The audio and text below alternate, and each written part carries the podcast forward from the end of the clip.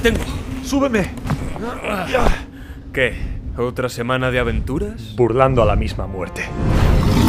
Luchando contra dragones. Explorando profundas cimas. Donde no han llegado ni los enanos. A la caza de templos y tesoros malditos. Selvas, pantanos, mares. Lugares nunca soñados. Donde reinan corsarios y piratas. A golpe de cañón y tajo de espada.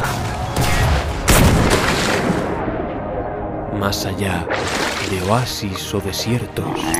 En caravana de camellos. Por rutas ya olvidadas. Hasta ciudades de marfil y esmeralda. O a galope tendido. Atravesando montañas escarpadas. Resiste. ¡Aguanta! Hemos llegado. Aventureros, truanes, Pícaros, exploradores. regocijaos. Tomad asiento. Sed bienvenidos Al refugio. del Sherpa.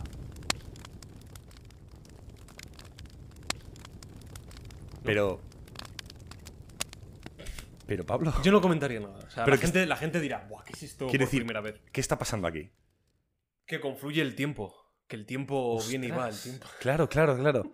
Claro, ostras. Claro. Son los hilos del destino. Es Musubi. destino, Es es Musubi, es Musubi. Musubi Es Sotomayor. Pues sí, o sea, lo que estáis viendo es lo que hay. O sea, no, no hay mucho que explicar, ¿no? O sea, sin más, está- ya está, ¿no? O sea, lo estáis viendo, o sea, es una realidad. Bueno, claro, habrá gente en Evox y en Spotify. Pero no los de iVoox no merecen saber. Claro, eh, no- nunca pensé que diría esto, pero oye, es un acontecimiento bonito. Os recomiendo si queréis ir a verlo a YouTube, porque Claro. nos vais a ver aquí en persona, en una misma mesa, con un setup improvisado pero chulo. Ha quedado Es que bonito. yo creo que el tiro de cámara, Sí. el encuadre, Sí. el marco, la dirección de arte, los de maquillaje, que están ahí detrás, mira. El estoy, foco, el del foco. Eh, ¿Puedes...? Estoy viendo a Bea y a es. Aitor. Ahí. Eh, Exacto, gracias. Gracias, Hitor. Y el, eh, te digo una cosa, creo que el fondo queda muy chulo. Si es que Pablo aquí tiene 278 millones de juegos de mesa. Ya. Aproximadamente, libros- ¿no? Entre libros, juegos de mesa y todo, Sí. hay bastante. Aproximadamente. y es que estás en Madrid. Estoy en Madrid, sí. ¿Te has venido para acá? He decidido venirme aquí. Sí. La- de verdad, os, os digo la verdad, no venía para grabar. O sea, venía porque tenía planeado venirte a Madrid, que tengo muchos amigos aquí, y sin más, pues venir a visitarlos. Y se nos ocurrió la idea, oye, ya que venimos, ya que vienes, Carlos, soy Pablo.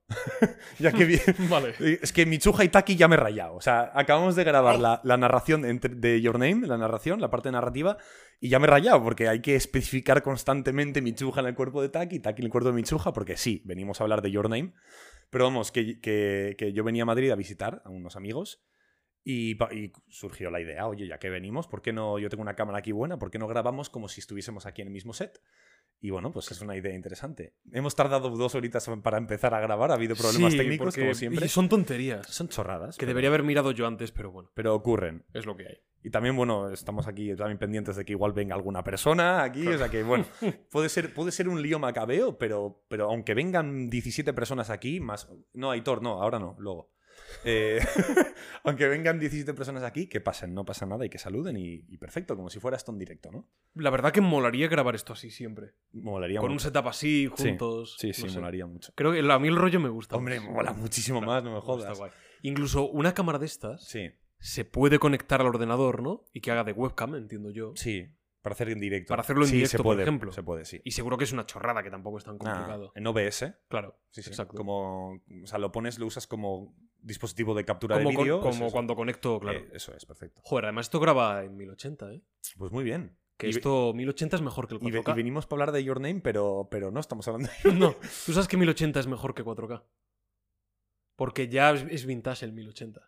Ahora ya es como el vinilo. Es, es, ¿cómo se llama? Es retro, ¿no? Es retro. Es retro. El 1080 es retro. Es retro ya.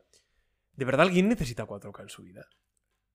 Bueno, o sea, quiero decir, ya 4K creo que ya, o sea, está bien, pero ya más, ¿no? O sea, ¿no? A ver, 1080, yo creo que 4K sí que notas la diferencia con 1080. se- Todavía la ver- notas. Se nota, se nota. Pero yo de 4K a 8K, por ejemplo, no soy capaz, pero porque yo mi ojo, pues, va la- da para lo que da. Y creo que el ojo humano también, pero bueno. Yo te prometo, te lo digo de verdad. Sí, yo a veces, A veces. en YouTube, Sí. Algún vídeo lo pongo en 720, te lo prometo. Porque por- tiene algo de magia. Tiene algo de magia, ¿no? Sí. Y en 360 no, eso ya no. Es muy poco. Es muy poco, ¿no? Es muy poco. Bueno. ¿A qué hemos venido a hablar, Bueno. Pablo? Por cierto, siempre decimos, pues, ¿no? Las redes sociales, nos tenéis en todas Sí, partes, exacto. nos podéis escuchar. Estos no solo lo podéis escuchar en vídeo, lo podéis escuchar en audio, en Evox, en Spotify, por si vais en el coche. Eh, siempre hacemos todo para que se pueda ver y escuchar y no os perdáis detalle de absolutamente nada, ¿eh? es que ahora que tengo cámara y mir- Es que mola mirar, tío. Mola, Mola, mola mirar a mirar. cámara. Y Está que guapo. bueno, que sepáis que los que estéis aquí en YouTube o en Spotify o en Apple Podcast, Sí. una cosa importante, en los viajes al centro, que es una sección nuestra personal, siempre hacemos una cosa muy especial, que es que subimos una parte narrativa eh, inicial, de media horita, de, de entre media horita a una hora y cuarto, porque alguna vez nos hemos pasado, que solo lo podemos subir en Evox, ¿vale? El viaje al centro en Evox dura un poco más porque esa parte inicial está ahí puesta. Es una parte narrativa, muy musical, donde no tenemos derechos, o sea, no hay infraccio- infracciones de derechos de autor Exacto. y por lo tanto, ¿qué pasa? No.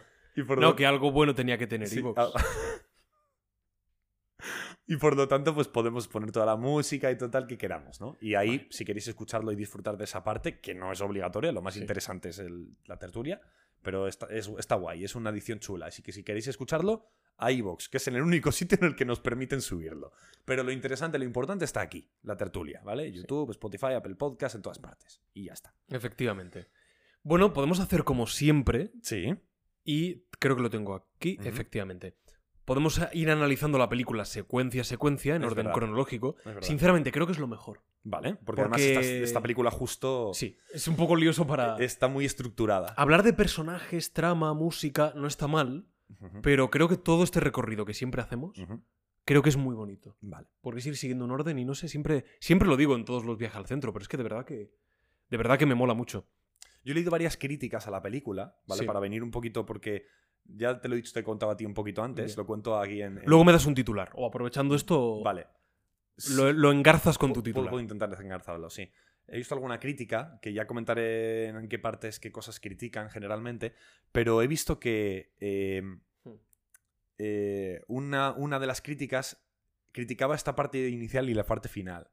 O sea, criticaba, criticaba como que se repetían las mismas frases al principio y al final. Y yo, y yo, y yo pensaba, tú no has entendido la película. O sea, quiero, quiero decir, no sé qué Es la coño- idea. Claro, no sé qué coño estás diciendo. Otra vez ahí al final hablando de los sentimientos, igual que al principio, llevan toda la película así. No, no, es que estamos volviendo al mismo si- situación, pero bueno, sin más tonterías. Eh, mi titular de la película, la película Sí. igual es la sexta vez que la veo ya. Yo creo Eh. que la quinta, o cuarta, quinta. Eh, es una película que disfrutamos tan mucho, ¿no? Tanto Pablo como yo. Siempre nos saca alguna lágrima, ¿no? Alguna lagrimilla. Es verdad que los dos hemos llevado un consenso de que la disfrutamos más en la segunda visionado que en el primero. Tú y yo la vimos juntos un día, Sí, tú y yo la vimos con tu juntos. primo. Lloramos más en un segundo visionado, tanto Pablo como yo. Y, y no sé, no sé por qué será. Podemos intentar ahí dar respuesta, ya veremos. Pero mi titular es que. Eh, bueno, lo mejor de Makoto Shinkai, eso de, de calle. Me falta el ver el jardín de las. ¿Cómo es? El jardín de las palabras, ¿no? No lo sé, Jardín la verdad. de- Yo he visto esta y la de la silla. La- Es verdad, el peli de la Susume, silla. ¿no? Susume. Que visualmente es es espectacular. espectacular. pero no me Es mejor no- esta, ¿eh? Visualmente. Sí, Es mejor. Es a pesar de que es más antigua, ¿eh? Pero le comentaré algunos planos que son imposibles en la vida real. Y, y aprovecha muy bien eso. Y nada, mi titular es que pues, para mí ya es un clásico. O sea, para mí es ya la película a la que cualquier día puedo volver y disfrutar y, y llorar un poquito. A vosotros os digo. Bueno, lo digo después, cuando empecemos con las escenas. Mejor, mejor. Creo que va me- va a venir mejor. Vale. Ese es mi titular. Yo creo que para mí es esa película la que, en la que me siento a gusto, me siento cómodo y vuelvo cada vez que lo necesito. Mi titular es muy parecido al tuyo, me parece un peliculón. Es una de mis películas de animación favoritas. Ujú. Si tuviese que hacer un top 10, Viaje Chihiro, ¿no? Estaría sí, por ahí. Chihiro, Toy Story 3, Ratatouille. Ujú. eh, bueno, es que ahora, Shrek ahora- 2. Ahora, me, ahora me voy a poner a hacer aquí un Es Rec, es Rec 2. Shrek 2, estaría. Estaría también. El castillo ambulante, puede ser. Yo pondría como entrenar a tu dragón 1, para mí. La uno. Sí. La 1 es muy buena, tío. Ujú. La Lego película, posiblemente.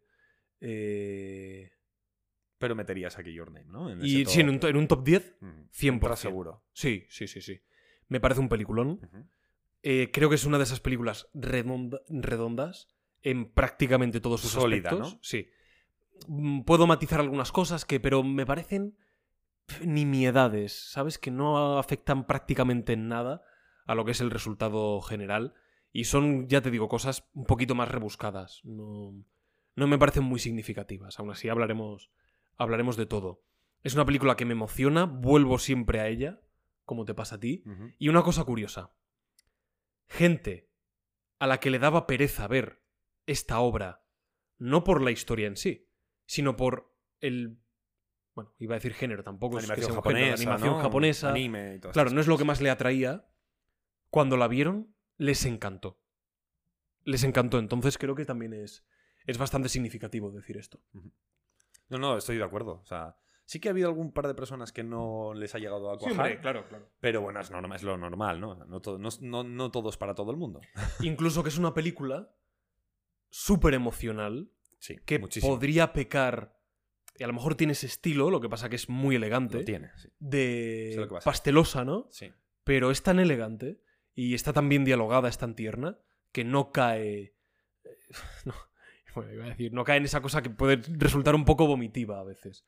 Y gente que conozco, que puede ser un poco más, no sé si decir, fría, Sí, más. pero se ha ablandado al ver la película. Se ablandan, ¿no? Sí. Y eso Sí, creo no, que es consigue- positivo también. Consigue penetrar, ¿eh? O sea. eh, quiero decir, eh, hay una cosa que sí que suelo criticar yo mucho de las pelis. Y bueno, tú también, de hecho. ¿Qué estás haciendo ahora? Sí, voy a subir un poco el... La luz. esto, No sé si... Ahí está bien. mejor, ¿no? Ahí, sí, ahí déjalo para ahí. Está bien. eh. Ahí está.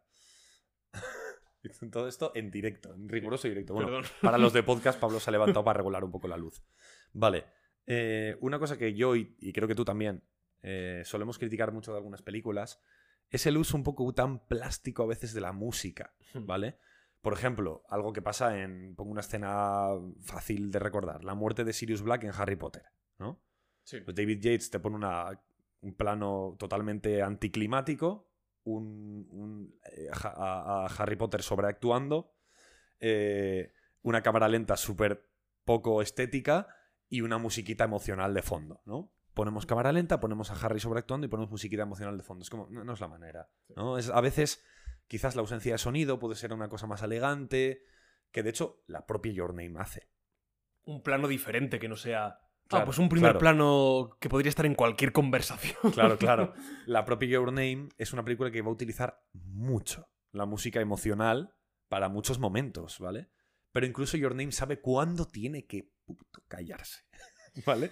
Lo sabe. Y hay momentos de absoluto silencio que son incluso más emocionantes Sí. que, que tal. Pero bueno, aún así, a pesar de que hay muchas escenas con esa música, con, con- acompañados de, de escenas, es como lo que tú has dicho. Yo creo que la palabra es elegancia. Es muy elegante. Yo creo que la película engarza tan bien la música, el tono de la canción, porque las- la banda sonora, hablaremos más en detalle luego, es, apa- es apasionante. Radwimps, yo qué sé, si no le han dado un Oscar ese año es porque alguien estaba bebiendo ron en, en el backstage del- de los Oscars. Pero bueno, eh, creo de hecho que no estuvo ni nominada, es la, la pena. A nivel de música yo la hubiese nominado. Sí, de y a lo mejor lo podría haber ganado. Y a lo mejor lo podría haber ganado. Pero, bueno, básicamente eh, que, es muy, que es muy elegante, que engarza muy bien la, la emoción y el tono de la música con el acompañamiento visual. Y creo que eso lo hace, lo hace bueno, pues un, mej- un mejor producto, más que otros que suelen utilizarlo de forma tan plástica y tan Sí. irrelevante, ¿no? Efectivamente. Vale, vamos a empezar con esa primera escena, que hemos, no la hemos omitido porque precisamente la he mencionado yo Sí. en la narración, pero digamos que la escena hermana o la secuencia hermana que tiene más adelante, como anticipación y cumplimiento, sí que la hemos omitido de la narración, para no hacerlo más largo, más intrincado de entender porque hay muchas confluencias temporales. Bueno, sí que hemos utilizado, o sea, esto, Sí. Sí ah, que vale, es- me he ido yo a lo primero mío, perdón. esto sí, Sí. es de lo mismo. O sea, Ah, vale, forma esto parte. es de lo mismo. Vale. Lo que pasa es que esto es lo que se dice a nivel de diálogo Mm, Entiendo. mientras ocurre esa escena, ¿no? Sí. Eh, es una escena muy poética, ¿no? Es como parece un sueño Eso es. y luego resulta que no es exactamente Resulta que un no lo sueño. es, efectivamente.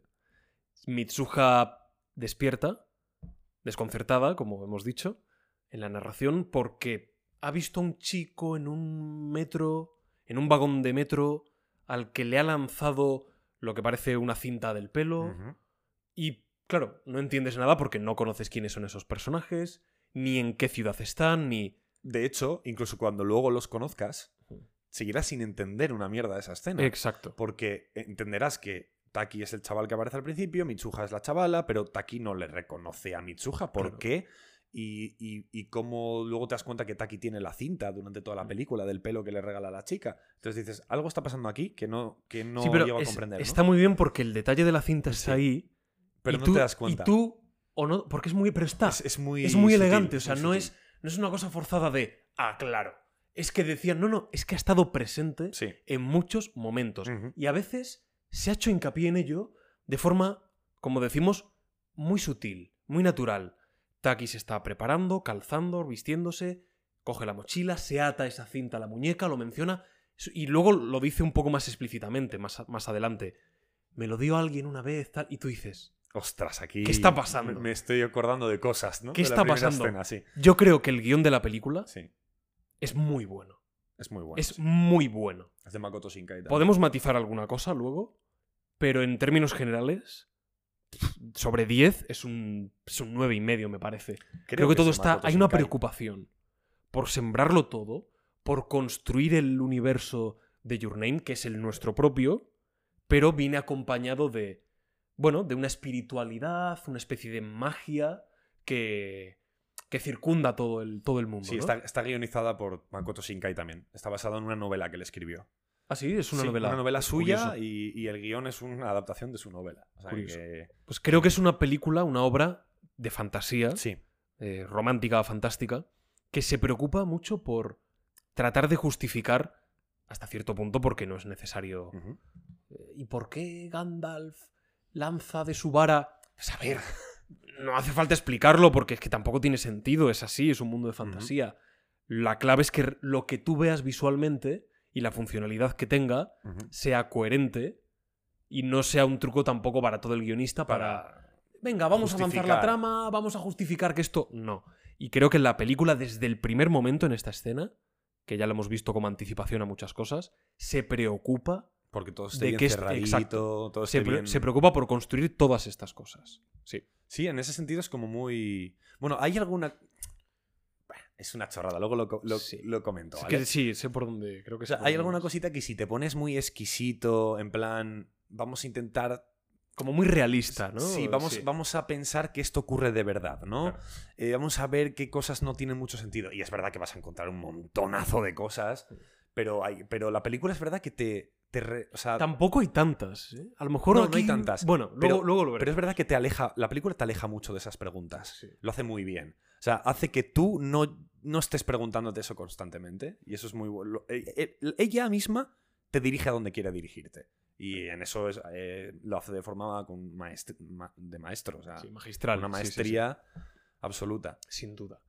Bueno, después de esta, de esta pequeña intro que tenemos. Que es el día que cayeron las estrellas. Exacto. Pues tenemos ya Mitsuha, como decimos, despertándose. Tenemos esa escena que yo la vi en el cine en su momento.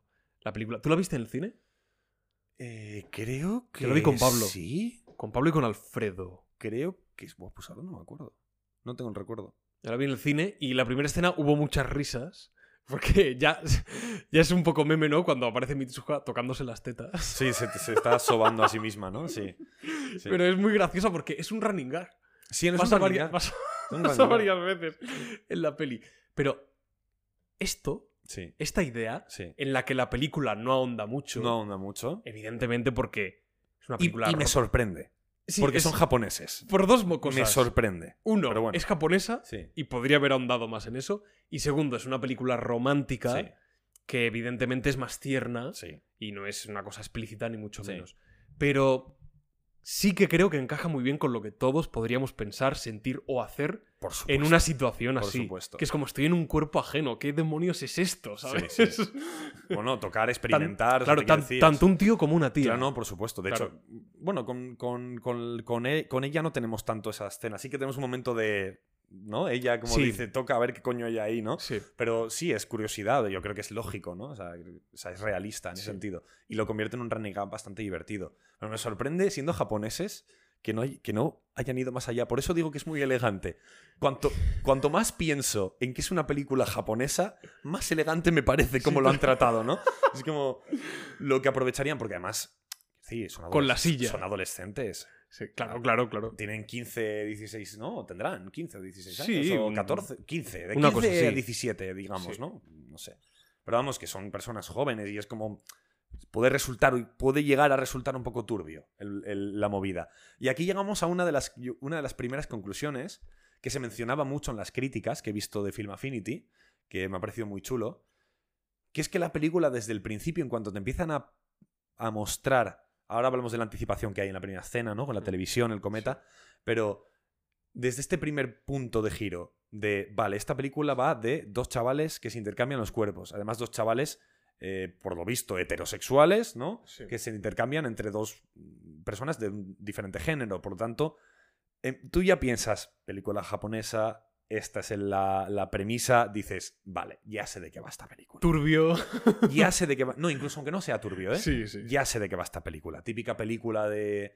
Había una, ¿no? En live action de un- uno- una chica y un chico que se intercambiaban de cuerpos, ¿no? Y vivían. Algo así. ¿Te acuerdas? Sí. Me acuerdo de esa película. La vi alguna vez en televisión y dije, vale, ya sé de qué va a ir esta película. No hagáis caso a ese sentimiento, ¿vale? Mucha gente en las críticas de Film Affinity ha tenido ese mismo sentimiento. Vale, ya sé de qué va esta mierda.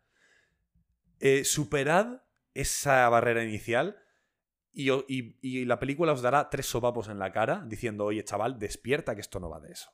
Y eso es lo que os va a dar y os va a decir la película en varias ocasiones. Y en parte, no sé si es un error de la peli. Yo creo que no, porque creo que una persona que va a ver una película tiene que tener un poco esa fortaleza de quedarse ahí y ver un poquito más lo que explora. Pero sí que hoy en día, con cómo puede ser el espectador, que puede ser más necesito que me des cosas desde el minuto 5, minuto 3, puede resultar una, una puerta de salida muy rápida para muchos Sí, ¿tú espectadores. No creo que sea un error, ¿eh? Yo lo repito, pero sí que para algunas personas hoy en día puede ser un- una barrera. Pero bueno, no debería serlo. Es una obra que se preocupa mucho, aparte de por justificar las cosas fantásticas, se preocupa mucho por retratar de forma muy fidedigna a cada uno de sus personajes. Concretamente a los protagonistas, Sí. aunque curiosamente, pese a ser una obra que se centra en Taki y en Mitsuha, Sí, son casi exclusivamente, Casi exclusivamente. tiene también la habilidad de retratarte muy bien a los secundarios. Hermana, abuela, amigos, a Okudera. bueno, Okudera, sí, es amiga, es Sí. compañera de, de trabajo. Interés amoroso al principio, ¿no? Interés Exactamente. romántico. Y es una obra que, pese a dedicar mucho tiempo a esos dos protas, consigue también dedicarle. dedicárselo Con a, muy a los poquito, demás. Y con, Con muy, muy con muy poquito. poquito. Es, un- Sí. es una cosa que yo siempre le he criticado de. No tiene nada que ver, pero. Dada. Es muy diferente, ¿de Sí. acuerdo? Pero dada esa pluralidad en cuanto a, a reparto, es algo que siempre he criticado de algunas pelis de superhéroes. Que meten a un montón de peña.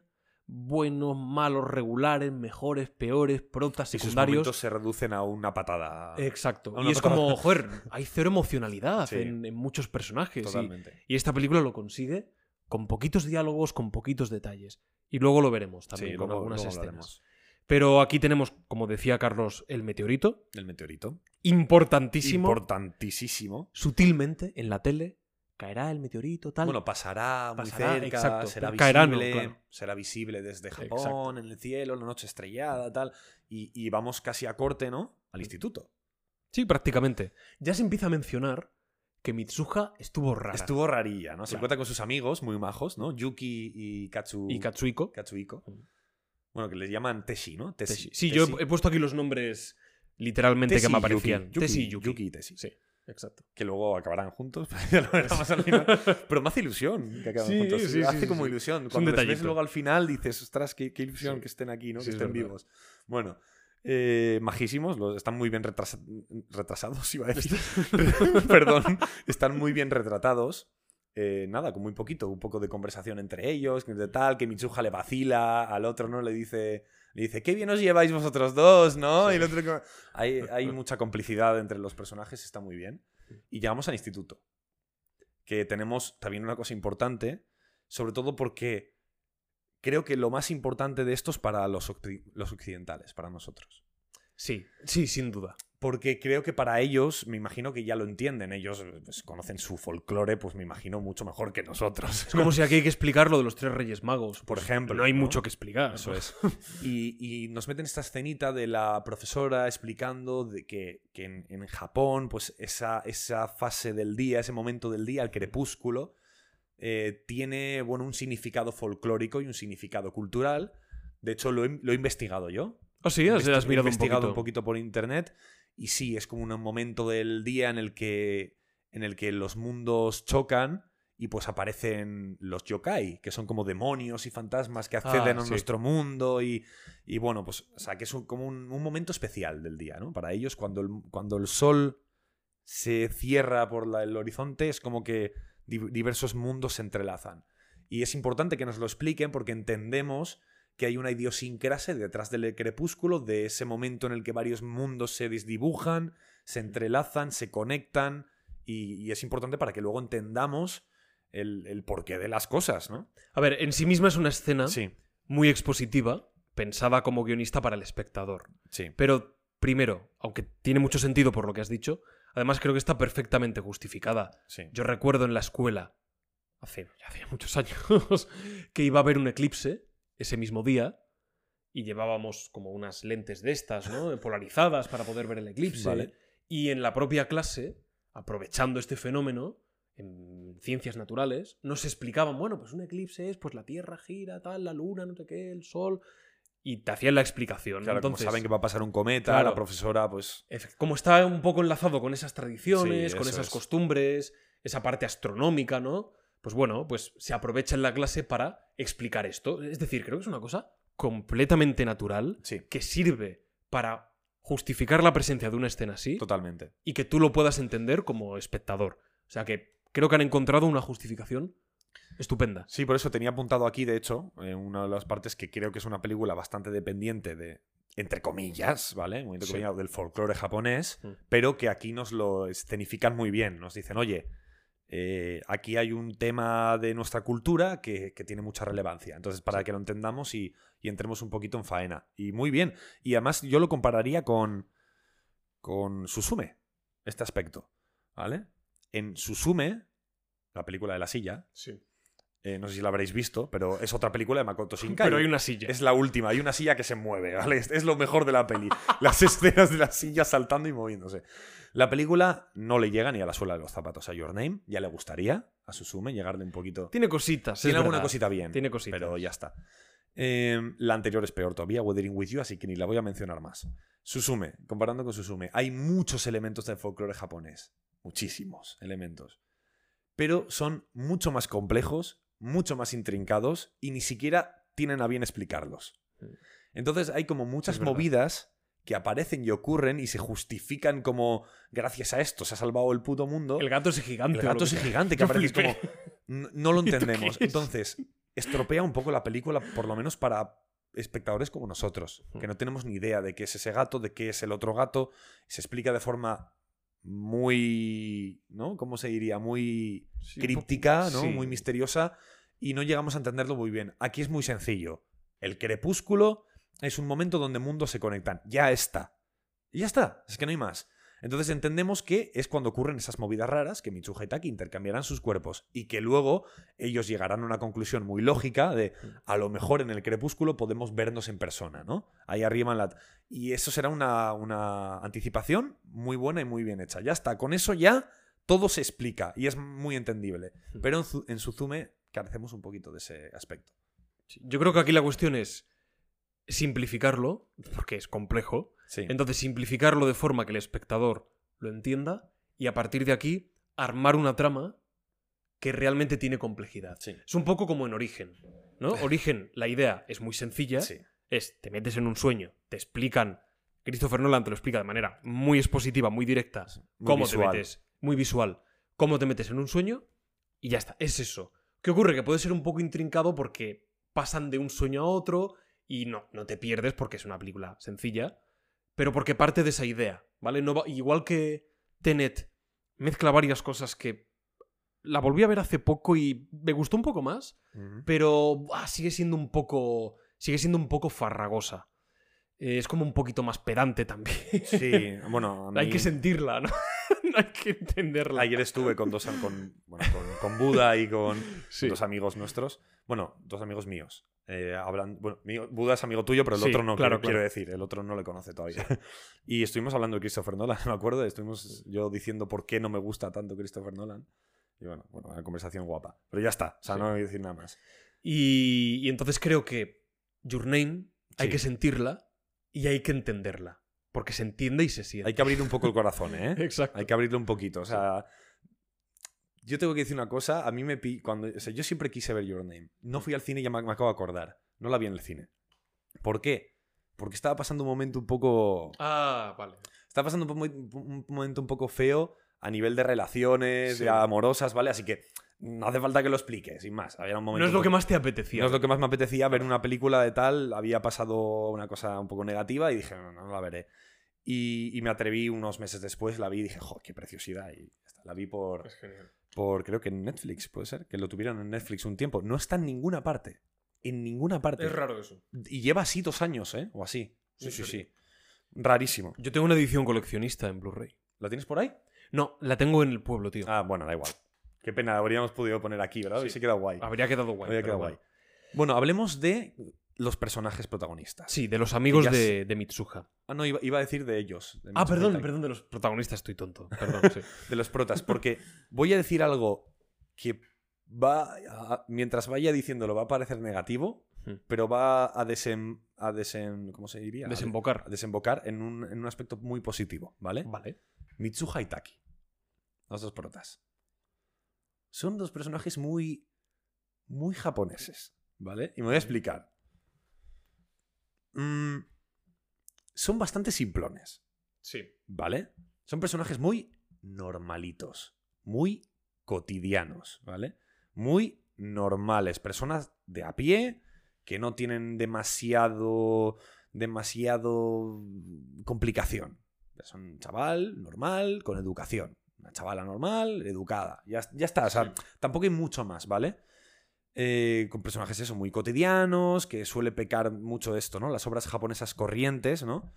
Eh, cuando- al menos cuando intentan escenificar personas civiles un poquito más corrientes, ¿no? Porque luego ves One Piece y Luffy de corriente no tiene nada. Pero ya y, me... los, y los yoyos ya ni hablamos. Sí, eso es, ya, ya me entendéis. Pero es que para, estas, para esta película es perfecto. Es perfecto. Necesitamos dos personajes totalmente corrientes y totalmente normales, ¿vale?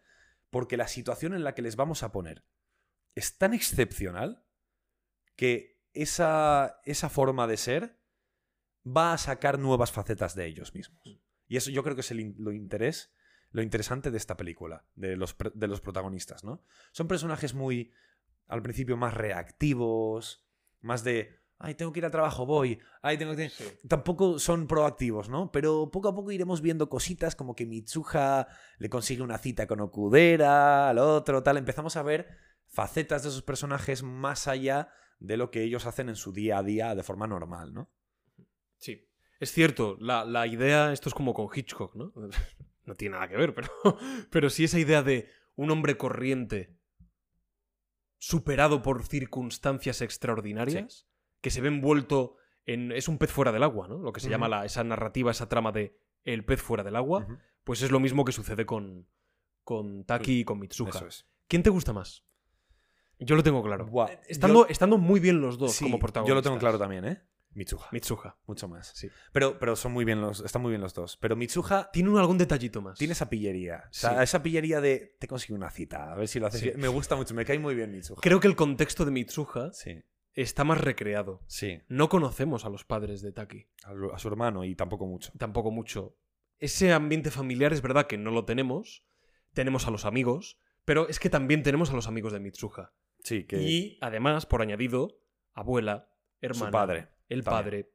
Y creo que eso sí que ayuda un poquitín más a empatizar con ella o a entender un poco más el porqué o no de sus actos o de sus sentimientos. Creo que es la- el personaje que más conflicto tiene, porque Taki dentro de lo que cabe puede llevar una vida más o menos anodina, con cierta pasividad, ¿no? Está sumido en esa Sí. línea de bueno, voy al instituto, encuentro un trabajo, me preparo para la universidad, etc. Para la vida, básicamente. Pero Mitsuha sí que quiere escapar del pueblo. Y esto es algo que nos queda claro Sí. desde el primer momento, en repetidas ocasiones, Sí. de forma más sutil y más directa. Hay un momento en que, luego hablaremos. Mitsuha grita a los cuatro vientos, quiero pirarme de aquí, ¿no? Bueno, de hecho, dice una cosa un poco. Está un poco mal, ¿no? O sea, Quiero, quiero ir a, Tokio, encontrar un chico guapo, no, no, sé no, qué. no, no dice Va enumerando la No, lista. no, dice literalmente: ¿No dice algo así? Quiero. O sea. eh, quiero despertarme en el cuerpo de un chico de Tokio. Es lo que dice. ¿Sí? Sí, lo dice Li- literalmente. Literalmente Sí, decía sí, sí, eso. lo dice literalmente. Claro, Sí, puede ser. sí. Supongo que. A ver, no sé si está bien justificado, ¿no? Pero supongo que, le- que es la idea de quiero de repente mañana vivir otra vida, ¿no? Sí, es tener otra es la vida, sí. idea. Pero, pero es como muy concreto. O sea, yo, no, yo no habría elegido otra frase, pero, pero está bien, ¿eh? O sea, Sí, no está mal. Habría elegido otra manera. No, me gustaría tener otra vida en Tokio, en la gran ciudad, tal. Y que pasará eso. Pero lo dice muy concretamente. Dice exactamente lo que quiere y lo que ocurre. Hay pequeños detalles como lo del café, que dice el amigo, Ah, bueno, sí. vamos a tomar un café. ¡Ah! ¿Un café dónde? Y es una máquina de vending que Sí. está en medio ahí de, de Y que luego montan un café, no montan una mesita con una sombrilla. Joder, qué bien me caen los amigos de Mitsuha, tío. Entonces es como, se nos está recalcando Sí, que esto es un pueblo alejado de todo, de todo. donde hay poco que hacer, y más aún para jóvenes. Encima, dentro de ese grupo de adolescentes, Mitsuha tiene amigos, Sí. pero hay otra parte del pueblo que la mira un tanto recelosa. ¿Por qué? Es la hija del alcalde, es una muchacha, bueno, un tanto peculiar también, su abuela Sí. la tiene metida en esas tradiciones populares donde algunos de los amigos la señalan, se burlan, no, no llegan a burlarse, no hay escenas de burla, No. pero sí la señalan, Sí, comentan... mírala allí, la Sí, Miyamizu. como con un poco de Sí, Un poco vergüenza. de... sí. Sí, poco de mala entonces leche. entiendes, entiendes por qué Mitsuha no quiere seguir ahí.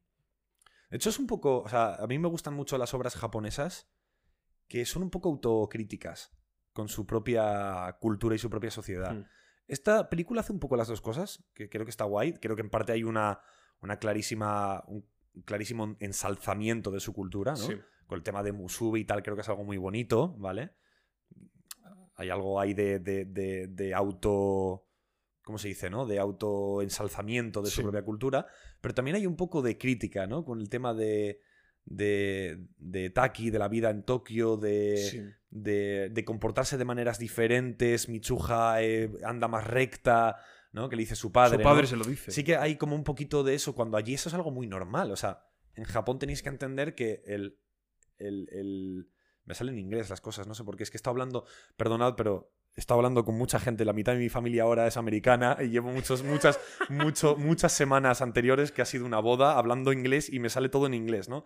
Iba a decir eh, de, the correct behavior, o sea, que es como el, no sé qué es. el correcto comportamiento, Ah, sí, ¿no? Sí, sí. el comportamiento correcto de, de los, de los hijos y los padres diciéndoles compórtate bien, anda recto, tal, no sé qué, es como algo muy normal, ahí lo tienen como súper normalizado, es la sociedad, es, es, es- es ser perfecto, ¿no? Es el- funcionar como una, como una sociedad, un engranaje perfecto.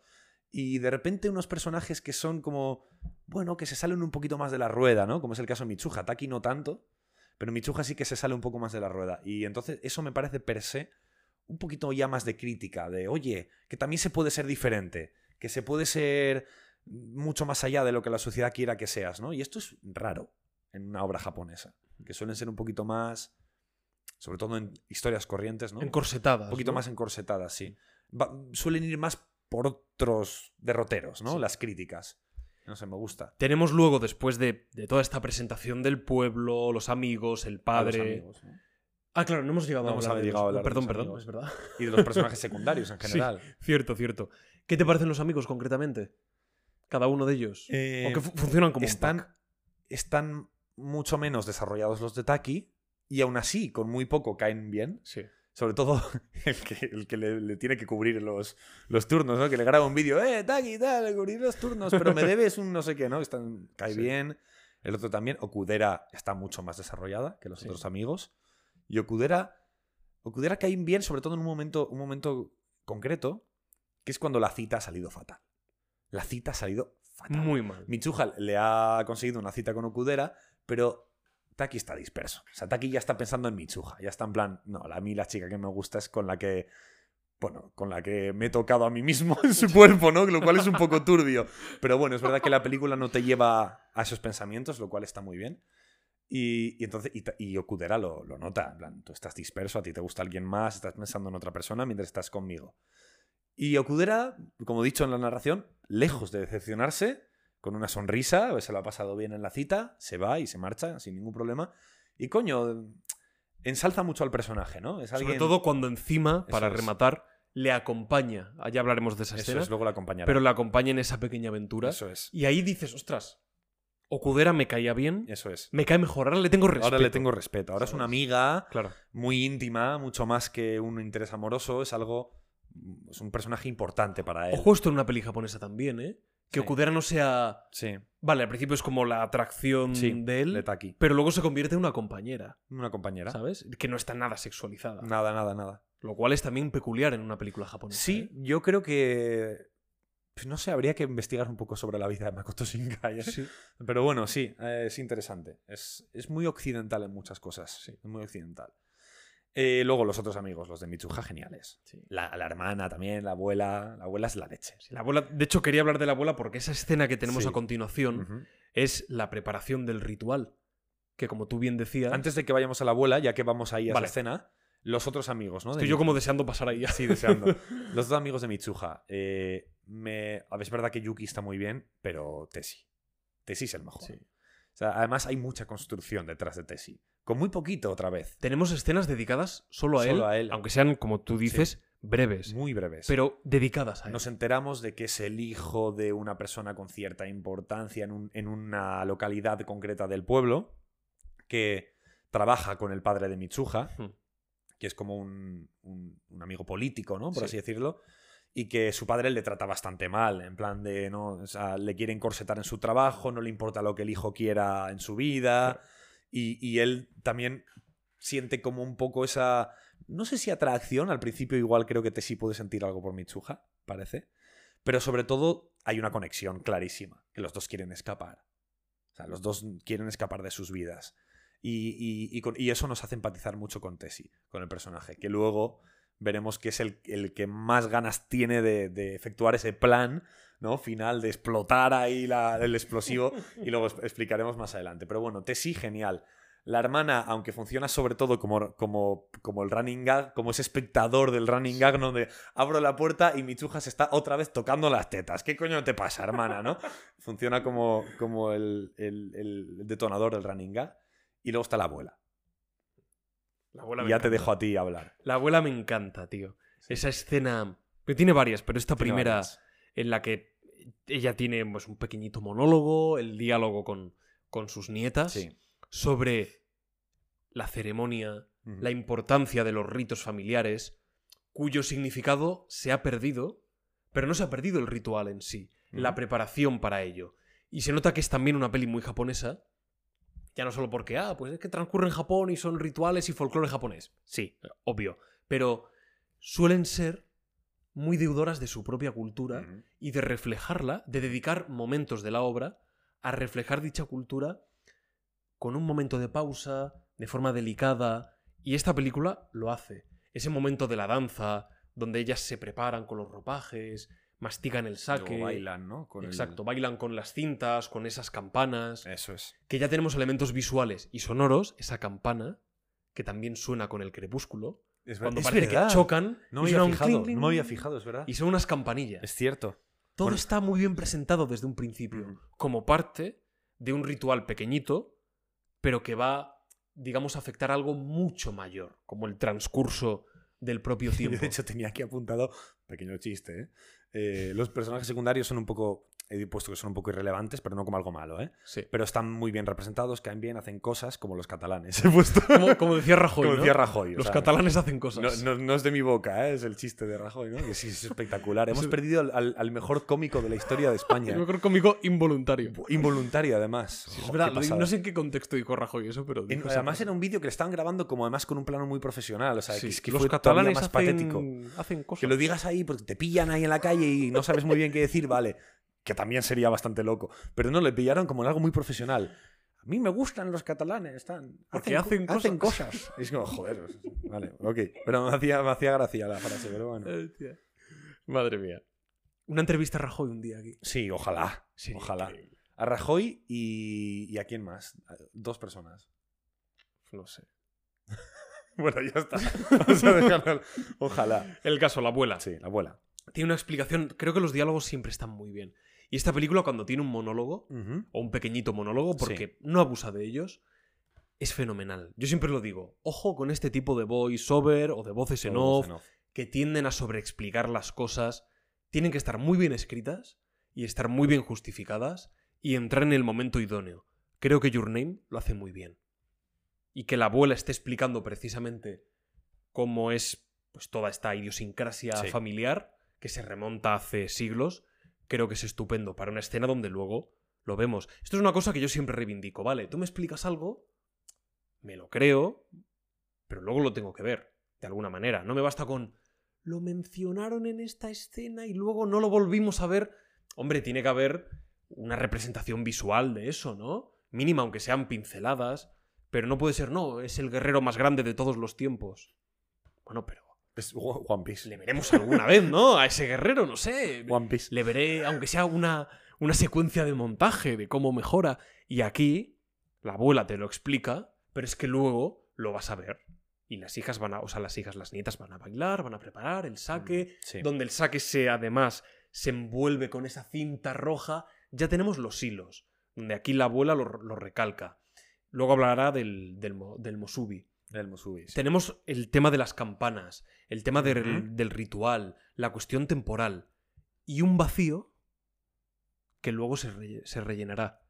¿Qué vacío hablas? Esta idea de no sabemos a qué se debe este ritual. Hubo un incendio y bueno, se perdió el significado, pero hay que seguir Ah. manteniéndolo. Vale. Luego entendemos por qué se sigue manteniendo Vale, y a qué verdad. se debe. Que es por el tema del meteorito que ya Es, cayó. es verdad. Es que todo está muy bien sembrado. A todos Oye, los pues hay niveles. cosas que tú has pillado que yo todavía no había. O sea, hay Hay muchísimas mucho cosas detalle, ¿eh? Mucho que pasa detalle. desapercibido, pero no, no porque Oye, no pues porque cuéntamelo. porque No, pues ese, ese tipo de me cosas. lo me, cuentas luego, ¿no? me gustan muchísimo. Me gustan muchísimo. A mí sí, también. sí, sí. Y eso por parte de la abuela de Por esta parte de la abuela. Te gusta Sí. mucho la abuela, ¿eh? La abuela, me es majísima. Es un tipo de personaje que a mí me, me Te gusta. fascina. Sí. Me gusta este tipo de personaje mayor, anciano, sabio. Aquí por primera vez, ¿no? Despierta Taki. Sí, es Ya verdad. es la primera vez que vemos a Taki en la, en la película. La película se toma su tiempo en presentarte las cosas. No tiene prisa. No, no, no tiene me ninguna encanta. prisa. Me Sí, sí, encanta sí. eso. De hecho, No- este, no estoy te es toma- minuto 20... Minuto 20 por lo menos, 20, ¿eh? 20 algo, ¿eh? Sí, sí, sí. O sea, se No te- me gusta porque no te toma por tonto. No. Dice, tranquilo, hay cosas que ya se te van a escapar. Que ya vendrán. Ya vendrán. Ya vendrán. Ya vendrán. Es, el típico momento en el que mi madre, que mi madre es muy así, ¿eh? Mi madre se pondría a preguntar, pero ¿y qué ha pasado? ¿Y eso? ¿Y por qué? Y es como, por favor, que la película es buena, deja que te lo explique, ¿no? Es que mi padre es muy. Mi madre, ¿eh? Mi padre no, mi padre es de dormirse a los 10 minutos y mi madre es de preguntar todo el rato. Y mi hermano también de dormirse a los 10 minutos. A ver una película con mi familia es un, un horror. O sea, os, os lo advierto. O sea, yo me veo mis películas yo solo. Porque, vamos, no hay manera. Pero, pero sí, o sea, si dejas que la película te explique, la película te lo explica todo perfectamente, ¿vale? Sí que puede ser si que alguna cosa no la pilléis en un primer visionado. ¿No? Puede ser. Sí, hay un momento en el que están en el pasado y hay un flashback además y dices, Sí. ¿qué está sucediendo? ¿no? Y Sí, puede raro. ser, puede ser. Pero nah, yo creo que con lo que os estamos contando aquí seguramente lo pilléis. Y si no, lo veis una segunda vez, que la vais a disfrutar igual. Y bueno, una semana después o lo que sea, con, con vuestra pareja o con vuestros padres o con quien haga falta. O con vuestra soledad. o, o con, o con vuestro perro. Y ya está. ¿Vale? O con vuestros enemigos. Mira, como yo siempre digo. ¿Por qué no? Seguro que os reconciliáis con esa película. Bueno, eh, Taki. Eh, bueno, vemos otro tipo de cosas aquí. Ya no es un pueblo. Joder, un pueblo remoto, recóndito, ¿no? Hmm. Sino que estamos en Tokio, una de las o sea, películas, ¿no? Una de las ciudades más pobladas del planeta. Sí. Y tú miráis, o sea, si miráis en, en Google Maps, os vais acercando a Japón, flipáis con la envergadura de Tokio. O sea, Tokio es casi un, un país de tamaño ¿Cuánta gente vive ahí? no sé cuántos millones y millones y Millones. de personas. O sea, una, una locura. Y además, a nivel de. Supongo que Tokio, Tokio Centro no. Pero Tokio Periferias Hmm. Es que ocupa una parte de Japón. muy grande. Es que Muy, muy Japón no es tan grande, ¿eh? No, no, no, no es tan grande como Es parece. muy estrechita, es una isla. Es. Pues igual tiene el tamaño de España, ¿eh? O un poquito más. Un poquito más, quizás. Sí.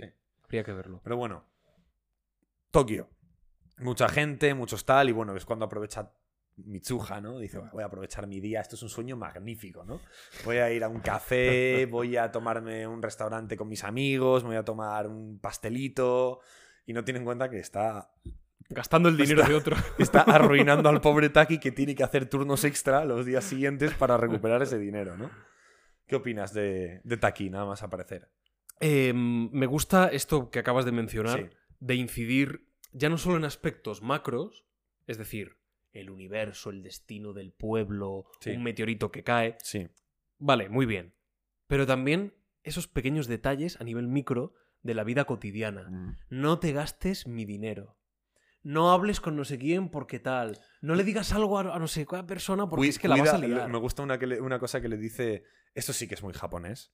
eh, una cosa que le dice eh, Mitsuha Taki, en plan, cuida la falda, Sí, sí es verdad. ¿vale? Porque es, es como muy. no sé, también son como muy estrictos Claro. a nivel de tal. Y, pero bueno, pero aún así, tú te metes un poco en, en la sociedad, la, la entiendes un poco y. Y ese mensaje, pues, es- es- está guay, es divertido, es gracioso, porque tienes que meterte un poco en la diégesis, ¿vale? De, de- estamos en Japón, no es España 2023, donde, donde las cosas son muy diferentes. Yo creo que este tipo de cosas Sí. son las que realmente hacen que tú empatices con ellos. Porque puedes salvar el mundo. Pero la gente que hay en el mundo te la puede importar tres pimientos. Sí. Pero si te presentan que esa gente del mundo merece la pena vivir, merece la pena que estén juntos, por esos pequeños detalles que hemos visto, porque tú cuando conoces a alguien, le coges cariño, te enamoras o es tu amigo. ¿vale? Una relación más personal, lo haces porque conoces los detalles. No porque, ah, pues, ah, pues le gustan las pelis. Vale, bueno, sí, a mucha gente le gustan las pelis, no, pero es que le gustan este tipo de películas y es una persona muy emocional, que le gusta analizarlas, que le gusta sentirlas y es que además le gusta... ta- Pues ya son cosas concretas. Y estas cosas que nos presenta la película, a nivel micro, son concretas. De forma que lo macro, el destino del pueblo y del universo casi del temporal, Tiene más relevancia. tiene ¿no? mucha más poder, relevancia. sí. O sea, Esto es como la Más pregunta. poderoso. Es la pregunta típica, ¿no? Que yo solo, la suelo hacer en clase. ¿Qué es más, qué es, qué es más interesante? Como profesor. Sí, como profe, claro. ¿Qué es más interesante? ¿Un grupo de astronautas que tienen que volver a la Tierra, están perdidos en el espacio? ¿O una niña en el cole que le tiene que dibujar a su abuela un dibujo y no es capaz de encontrar su, yo qué sé, su estuche de colores? Pues las dos cosas son igual de interesantes, porque el conflicto es adecuado a cada uno y la parte emocional está presente en ambas. Volver a casa, la familia, regresar a tu, a tu planeta, ¿no? Y no, morir, y no morir por ahí En el fuera. intento. Y la niña, pues eso. Cada uno tiene sus conflictos. Da igual que sea mayor o menor. Es importante y esta película lo entiende. Y eso está muy bien. Eso está genial. Súper, súper, súper bien. ¿Cuál es la siguiente escena? La siguiente escena es... A ver, Tokio, calles abarrotadas, Ah, se sí. estropea todo, unos comensales comienzan a armar escándalo. Hay que hablar de Okudera de. Okudera. Aquí entra Exacto. Okudera. Y entra la parte de la falda, ¿no? De remendar la falda de Okudera. Eh, bueno, el- la falda no, el uniforme, ¿no? El uniforme. del trabajo. Sí. Eh, a ver, esto ya se nos... O sea, hemos tenido una escena o sea, bastante relevante donde hemos visto a Mitsuha eh, tejer a fuego. O sea, sabe tejer. Como la tía Ceferina. no además si lo extrapolamos quizás a un, a un, a un ambiente quizás más occidental eh, aún así también estaría muy bien porque no es por, no es por temas de, de- de género sino por un tema folclórico de cultura no ella pues tiene que hacer unos rituales porque proviene de una familia que debe llevarlos a cabo no de los Miyamizu y para eso tiene que aprender a tejer y entonces sabemos que Mitsuha teje y cose muy bien vale o, o- o por lo mínimo por lo menos sabe hacerlo y entonces tenemos ese momento muy chulo en el que a lo- los cabrones de- de- del, del- del restaurante le rajan el uniforme a Kudera y ella aprovecha, Mitsuha apro- aprovecha y dice, bueno, pues se lo voy a, se lo voy a arreglar. Arreglar. Como momento ahí en plan, quítate la ropa, quítate la, quítate la falda, ¿no? Le dice. Y la otra flipa en plan, porque es un chico quien se lo dice. ¿Qué cojones estás diciendo? No, no, no, pero yo no miro, es solo para ayudarte, tal. Y le remienda ahí la, el tal, y el de, hecho le hace como un dibujito, ¿no? Que parece un Con un poco. erizo. Parece un poco los, eh, los, los, los Teletubbies con el sol ahí Sí. arriba, ¿no? Le hace un dibujito, ah, ha quedado más bonito incluso como estaba. Claro, y esto se aprovecha, ¿no? Después para... Este es el momento en el que luego llega a casa y lo apunta en su, empieza a apuntar en su diario. Mira, pues he hecho esto con Okudera, tal, no sé cuál, no sé cuál. Y es cuando Taki al día siguiente va al trabajo y todos sus compañeros le dicen, oye, te nos has adelantado, capullo. Exacto. Te la estás llevando ahora a casa y tal. A mí esto me gusta muchísimo. Me parece que está todo muy justificado. Creo que no, no- no hay ni que explicar que Michuja sepa coser. Una chorrada, pero Sí. además pero es, muy elegante. La manera en la Tiene que... esos toques donde ves que es una obra quizás más japonesa, Sí, con esa mentalidad, pero es que vuelvo, vuelvo a lo mismo. Okudera sí. es, primero que es que hay, un, hay una protagonista y un protagonista. Sí. Eso es muy importante. Y Mitsuha incluso a veces tiene más importancia que Taki Sí. en algunos momentos. Pero es que ya no solo esto, sino que Okudera, si tuviéramos que decir uno, o sea, yo diría Mitsuha, sí, O sea, sin duda. Incluso a nivel de, de- de imagen incorpórea de la película, ¿no? O sea, es Mitsuha. Piensas en la película y piensas en Mitsuha más que en Sí. Taki. Sí, sí, es verdad. Y Okudera pasa de ser un mero atractivo a un personaje mucho más sólido. Mucho más y eso está muy bien. Eso me gusta mucho. Eso lo, hace, lo hace perfecto Your Name. Así que fenomenal. Fenomenal. Vale. Y aquí es cuando ahora sí se dan cuenta al despertar en sus cuerpos Mm. correspondientes, mirar sus móviles, ver, Y flipan. ver Sí. las desgracias que han ido provocando, los arreglos y desarreglos que han hecho y dicen, ¿qué está pasando? Sí, y, y suena Sensen Sense de Radwimps, ¿no? Kimi no Sensen Sen Bokarbokwa. Hay una secuencia de montaje que a mí me encantan y las de esta película están... están Sí, porque es justo lo que más tiempo podría. O sea, como guionista me parece muy inteligente, ¿no? Porque es. Dentro de este guion, dentro de todos los acontecimientos que estamos escribiendo en esta película, ¿qué es lo que más tiempo nos llevaría a cubrir a nivel visual? Pues todos los momentos en que viven el uno en el cuerpo del otro. Esto podríamos, eh, ¿cómo se dice?, dilatarlo y que durase tres horas la película, ¿no? Y que ocurrieran muchas cosas. Pero no es lo relevante. Queremos demostrar que esto está ocurriendo, que esto los lleva a unirse de alguna manera, a que se comuniquen de ciertos problemas que Ya te han tienen. puesto dos escenas o secuencias más específicas Eso es. de ello. No hace falta No hace falta más. Y entonces deciden hacerlo en un montaje donde aprovechan una canción muy movida de, de Radwimps, con mucho ritmo, mucha distorsión de guitarra y tal, que es Sense Sense. Eh, y, y nada, y aprovechan y ponen esas imágenes, ese, ese- montaje. El visual, montaje es muy bueno de la Que película. es muy chulo, además. Claro, es que aquí hablar de montaje no es hablar de montaje como de entendemos cortar... Bueno, corta, ya no se corta, ¿no? Ya no hay de hecho, celuloide, per perdona que te, que te, sí, que te interrumpa. De hecho, me acabo de acordar que no, no suena la canción de Sensensense. Suena. Suena otra canción. Suena una, una canción de banda sonora. Esa, ¿no? ¿no?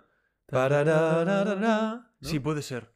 Sí. ¿Cómo era? A ver si la tengo por Es aquí. posible que suene esta. ¿eh? Me ha venido como esa- esas primeras notas. A ver, un segundo. Esa primera secuencia melódica. No, no, no, no creo que haya problemas con, con los derechos. Suena. eh, creo que Unusual. Este. Sí, esta es. Suena esta es. esto. Sí, suena, suena esto. Y luego, al fi- un poco al final de ese montaje, suena Sense Sense. Pero bueno, sigue estando genial esa música, esa canción. A nivel, a nivel de timing, y no Sí. digo por viajes en el tiempo ni cosas así, sino de duración de la película, secuencias, el tiempo que dedican a cada cosa, creo que es muy buena. Yo solo hay una cosa que no quitaría, que recortaría un poquito Vale. del final, pero quiero decir, Vale, interesante. es un poco absurdo, tampoco... No lo considero Luego- luego- relevante. Luego lo. Pero el tiempo que está dedicado, como hablábamos, yo insistí mucho con Indiana Jones. El tiempo que dedican a esta secuencia de acción, este momento de investigación, una pausa, un momento acelerado, creo que es rítmicamente perfecto y en Your Name es rítmicamente maravilloso. Sí, opino igual, sí. Lo que tú comentabas, ya hemos visto dos secuencias largas, vamos a poner ahora una secuencia de montaje. Y el resto de secuencias, que van a ir también con el tema del intercambio, lo que van a hacer es avanzar la trama. Es curioso que en este caso, hoy, aquí, estamos muy de acuerdo en todo. Yo creo que vamos a estar de Hoy, acuerdo en hoy creo que vamos a estar de acuerdo todo. en todo. Eh, bueno, es lo que hay. hay Sí. días que estamos mucho más. que tenemos diferencias de opiniones, pero bueno, en Your Name creo que los dos estamos bastante por los mismos derroteros. Por cierto, otra cosa que la película entiende muy bien, Sí. que no siempre hacen las películas románticas. Vale. Generalmente sí, porque es como un precepto fundamental. Fundamental. Y, cuidado con esto también, ayuda, o es necesario, casi obligatorio, para que, para que la película no sea pastelosa. Yo he visto a pelis donde, ah, te quiero, te amo, te adoro, te... ta-", Y no se dicen casi otra cosa en la peli. Es como, Dios mío, no son personas reales, la gente no habla así. De hecho, de hecho, en el momento que tú has eh, narrado, ¿vale? Mm. Hay un momento, eh, al final, lo voy a comentar ahora, pero, pero es una tontería, ¿eh? Que lee lo que le había puesto en la mano y lee el nombre, Taki, Sí. ¿no? Cuando se están olvidando de sus nombres. Mm. En, lo que, en la versión que yo he visto, en la página que yo he visto, no me pone Taki. Entonces, ¿A qué pone? te voy a preguntar dice- qué te parece mejor, ¿vale? Porque en- Buah, esto hay que averiguarlo. esto, esto es muy interesante. Sería muy bien, estaría muy bien saber exactamente qué es lo que pone en japonés. ¿Saber porque, japonés? No, porque no tenemos ni idea. Pero en la versión que tú has visto pone entre su- subtitulado Taki, ¿no? Ponía Taki, sí. Vale, pues en el mío pone Te quiero. Creo que era Te quiero. Y creo que me gusta más el Te quiero. Es que me Porque creo recordar que era Te quiero. Se eh, siguen sí. olvidando del nombre, pero es una afirmación un poco más bonita y profunda para ese momento. Creo que era Te Creo que, quiero. me- creo que mola más. Pero bueno, Creo que era Te quiero. pues eh, lo has, había- lo eh, eh, lo has Puede narrado ser. como Taki. Es que ponía Taki, tío, en la. En la versión que has visto, ¿no? Es que Sí. claro, lo hemos tenido que ver en, en ilegal porque no está en ninguna parte, Sí, ¿no? Lo Como sentimos mucho. Ojo, Lo sentimos mucho. repito, yo tengo el Blu-ray. Sí, yo compré mi Blu-ray edición coleccionista. Pero lo tienes en. en tal, sí. Sí, lo tengo en hoyos, pero bueno. Pero bueno. Lo que decía, que esto lo entiende muy bien la película, el conflicto. El conflicto también une. Y no porque sea una relación tóxica, ¿vale? Una relación normal también hay conflicto, ¿no? Y puede haber una Y discusión. si no lo hay, hacéoslo mirar. Claro, sí. Entonces esto es algo que la peli entiende muy bien. Vamos a poner situaciones que puedan enfadar a uno, que puedan despertar ciertas pullitas, pero que ayudan a conocer a la otra persona. Porque también desde aquello que a uno le fastidia, desde aquellas taras que uno puede tener, ¿vale? Conoces a la otra persona. Sí. ¿vale? Y aprendes a quererla y aprendes también a incluso ayudarla, ¿no? En, en determinados momentos y eso hace que te unas más a, a alguien. Y eso la película lo entiende, no todo es de color de rosas. Y de hecho es gracioso, se utiliza también de forma, de forma cómica en esta secuencia de montaje y, y en otras secuencias. Un momento precioso, a nivel estético. Vale. Aunque la película es, este- es esteticista Estética en es todo una momento. pasada, sí. Pero la subida a la montaña Buah, el plano. Del que Es ya sé qué plano vas a comentar. Sí. Toda esa subida y luego en lo que es ese pequeño valle, Sí. con la abuela explicando el Mosubi, la luz colándose entre los árboles, es algo en lo que hace hincapié siempre Makoto Shinkai. Parece que yo me lo imagino ahí detrás, ¿no?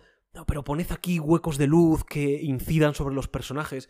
Hay mucha luz en las películas siempre, mucho contraste de luces, de colores, y resulta precioso porque yo he estado en Japón y de verdad os digo que Japón tiene ese aspecto, ese aspecto colorido cuando vas a un bosque. Tiene una imagen especial. Cuando vas a una montaña, sí.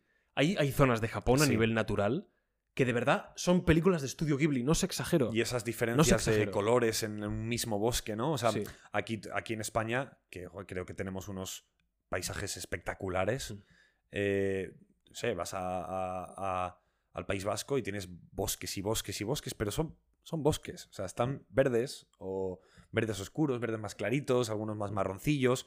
Pero, pero, pero ya. Pero tú vas a Japón, tú vas a los alrededores del castillo de Osaka y tienes un árbol rosa al lado de un árbol naranja, al lado de un árbol verde. Es algo muy especial de Japón. Sí, que los jardines sus japoneses. colores, sus jardines, sus luces, ¿no? Su luminosidad.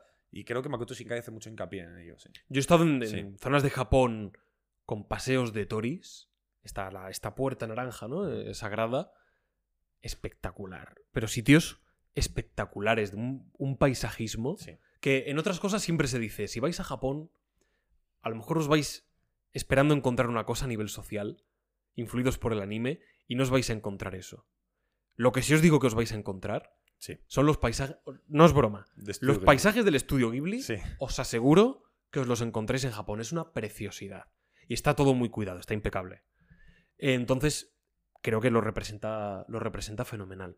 ¿Qué te parece lo del Mosubi? Explicar esta idea aquí, que lo diga la abuela, engar- engarzarlo O sea, a ver, con todo. Me gusta sobre todo porque es una idea eh, muy, muy, ay, ¿cómo se diría? Confusa, O sea, no, no- digamos, no es muy concreta. Sí. No está muy... Es un poco etérea, ¿no? Es un poco etéreo. Es decir, no, no, no es muy. O sea, no tiene una aplicación sencilla a unas reglas, ¿vale? Sí. Entonces, me gusta porque da, da cierta libertad, da cierto libre albedrío a que nosotros podamos eh, entender un poco de cualquier manera, ¿vale? Y eso está muy bien. Pero es etéreo, pero tiene unas limitaciones muy claras.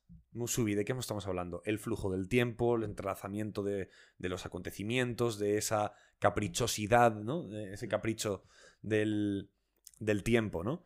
Eso es Musubi, un poco todo, ¿no? Y de hecho la propia abuela hace hincapié en, esa, en, es- en lo etéreo que es este concepto, ¿no? Cuando... mm, No sé qué es lo que pasaba exactamente, pero me lo invento. Michuja eh, bebe un poco de agua y le da agua a su hermana, ¿vale? Eso también es Musubi, dice la abuela. Y Sí, claro, literalmente y tú, dice y tú eso, como, sí. persona, como espectador dices, ¿cómo que eso también es Musubi? Sí, todas las ocurrencias, el tiempo, cómo Sí. avanza, como tal, todo es Musubi. Entonces entiendes que, mm, que todo es Musubi, que ese tiempo, que ese, ese contexto, ese concepto es etéreo, tan etéreo que se puede aplicar a casi todo y al mismo tiempo casi nada. Y, y- y está muy bien, porque luego tú dices, ostras, lo que está pasando aquí, Musubi y tal. Todo tiene como. Todo lo podemos ir extrapolando, ¿no? A ese Musubi. Y Creo que aquí, dentro de lo que es una obra audiovisual, lo importante no es tanto explicarlo a nivel lógico, aunque pueda haber detalles narrativos, en diálogos, en monólogos, bien, pero sobre todo darle una representación visual y que el espectador visualmente lo, lo asocie a algo. En este caso, los hilos.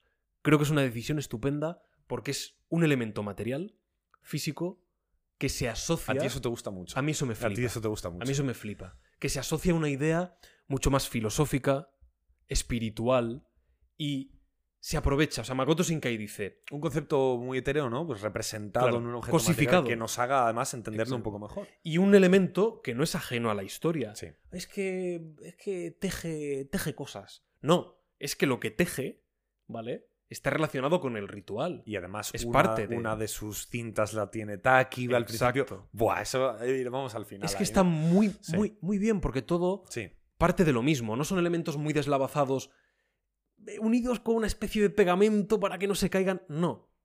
No, todo forma parte. Esto lo, lo explicaba un día en el máster de guion. Vino. ¿Cómo se llamaba? Enrique Urbizu, un director español. eh, que fue una clase. Fue una clase increíble. El tío iba, iba a lo loco explicando. Y dijo, la estaca. Claro, todos flipando. ¿Cómo que la estaca? dijo, cuando escribáis algo, pensad en la estaca. Tenéis una estaca. Pensad una estaca literalmente clavada en el suelo. Esa estaca es el pilar fundamental, es de lo que está hablando vuestra obra, lo que queréis contar, lo más importante.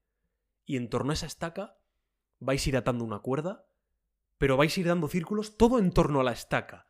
Y no hay nada que no se pueda atar a otra cosa que no sea la estaca. Todo es en torno a esa estaca. Vais a ir girando, girando, ta, ta, ta, y esa cuerda va a ser en torno a, a ese mismo eje.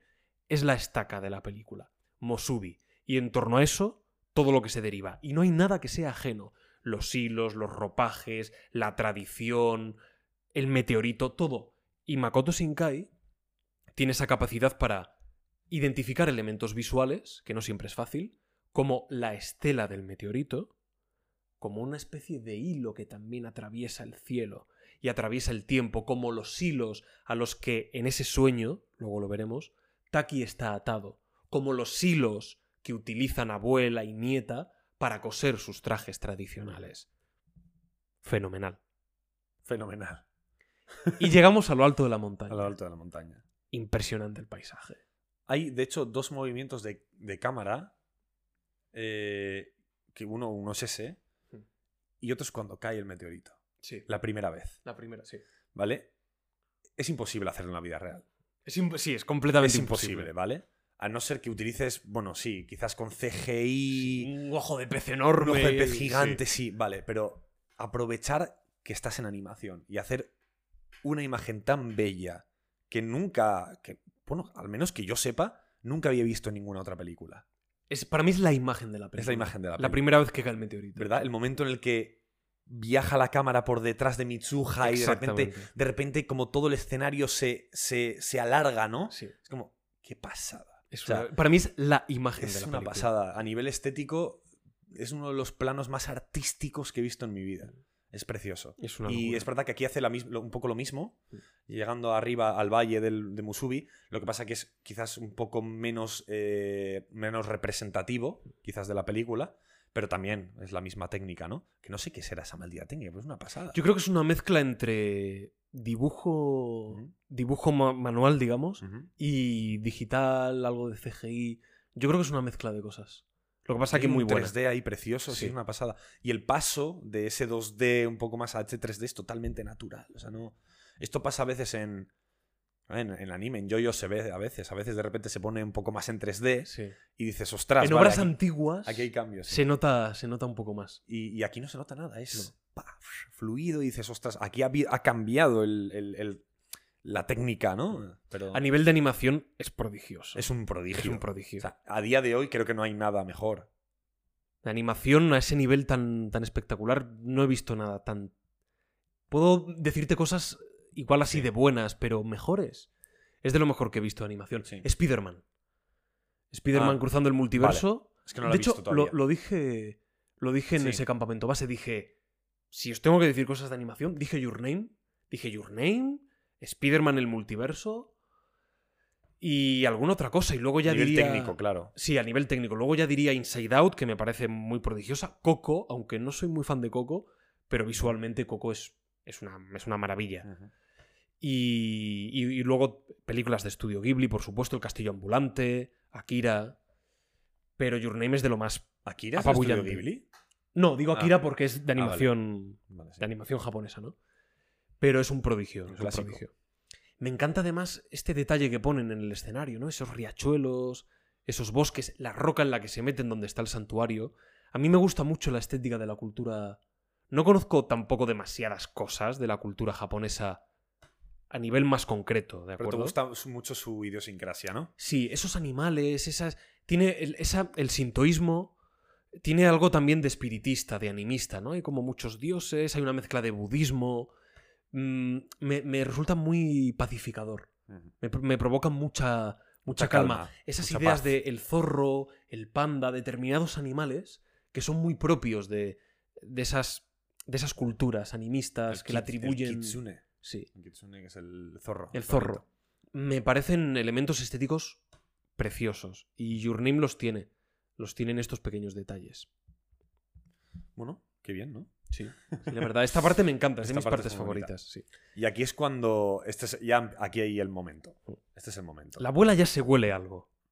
La abuela ya. La abuela ya se empieza a oler algo. Sí.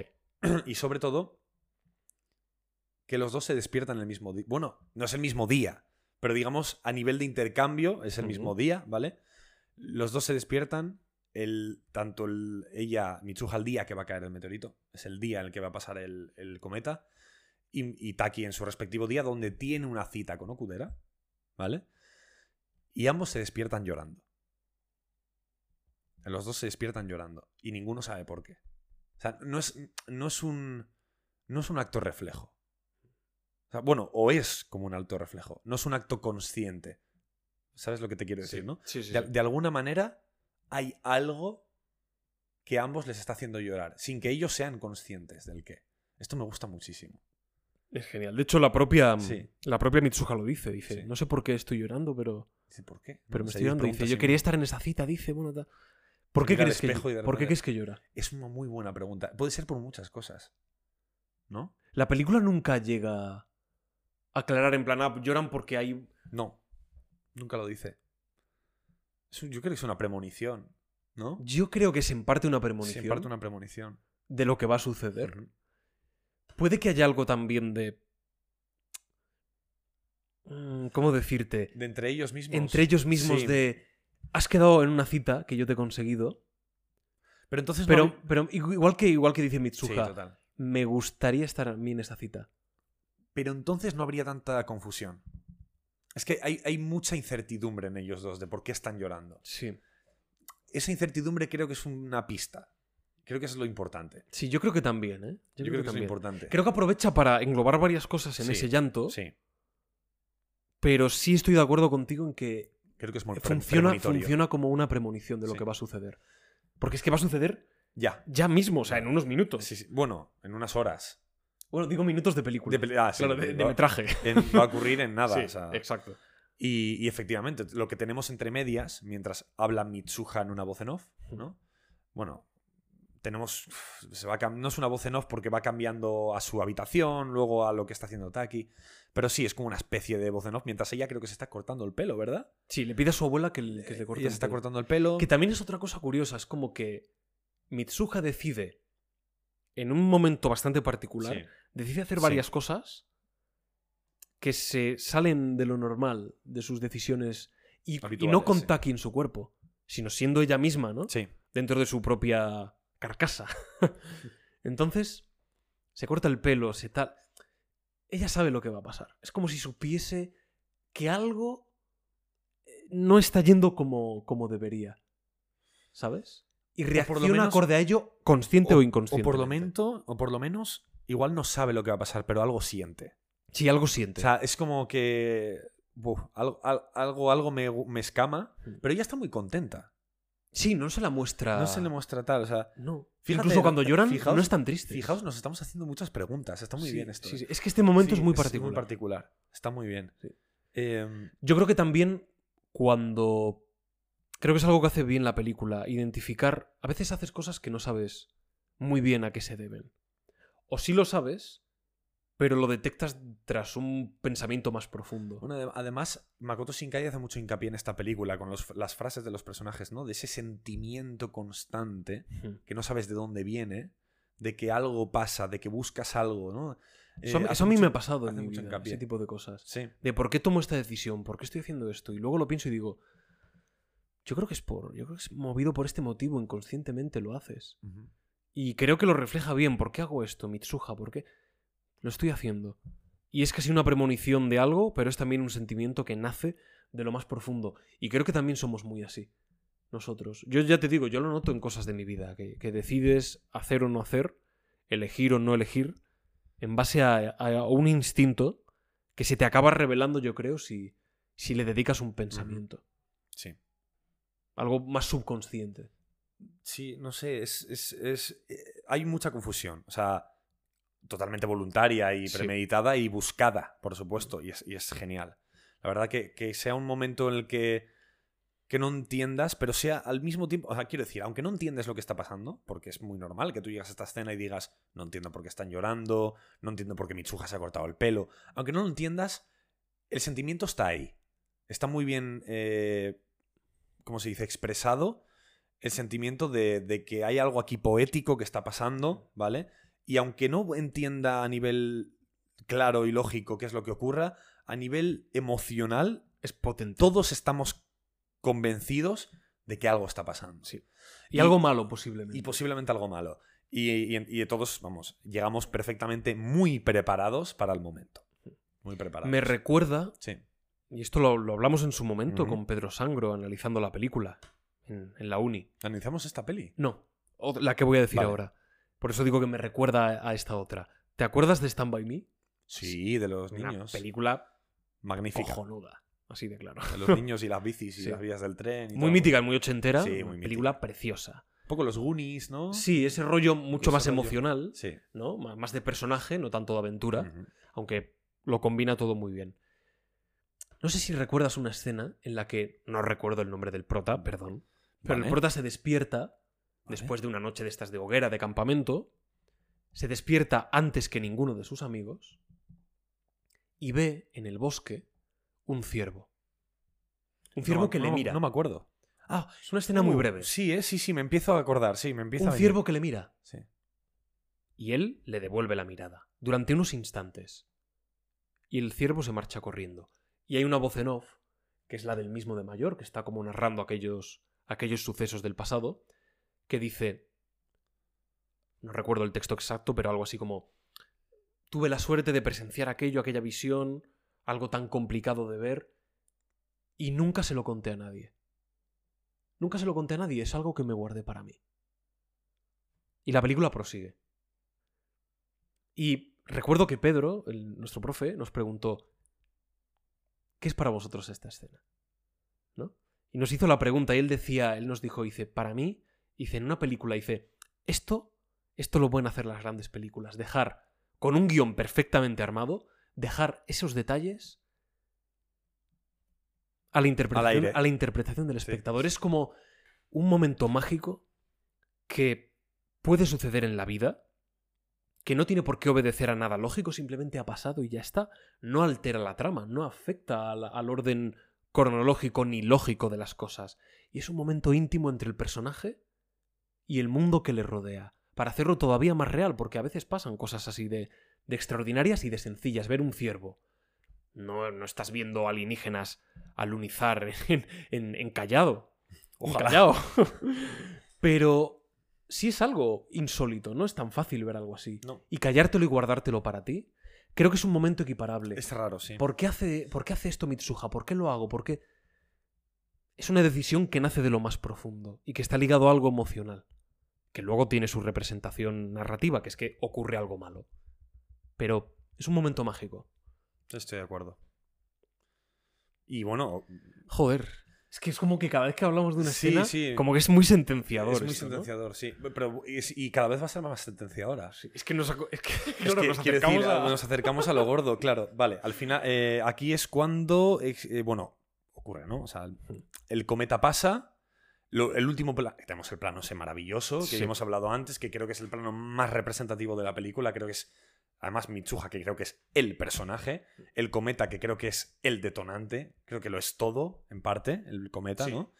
Eh, y lo último que vemos, el último plano, que es precioso también, son el cometa reflejado en los ojos de Mitsuha, la campana, clink, y volvemos a un momento que me encanta, que es en el móvil de Taki suena el móvil al que llama no está operativo. Me f- es, es desgarrador. Es desgarrador. Dices, aquí está pasando algo y es muy gordo. Y es muy, muy malo. Y no entiendes En, todavía. en es- ese momento ya te empieza un poco. No, fíjate lo que voy a decir. Fíjate lo que voy a decir. En ese momento no sabes muy bien por qué, pero te sale la lagrimilla. Sí. Sí, no, no, no, es verdad. Igual Es que a verdad. Mitsuha Yataki. No sabemos por qué, pero entendemos que la película nos está diciendo que algo aquí es bastante triste. No sabemos el qué exactamente, pero nos lo está demostrando a nivel emocional. Y nosotros, sin saber la lógica de todo, podemos llorar en esa escena.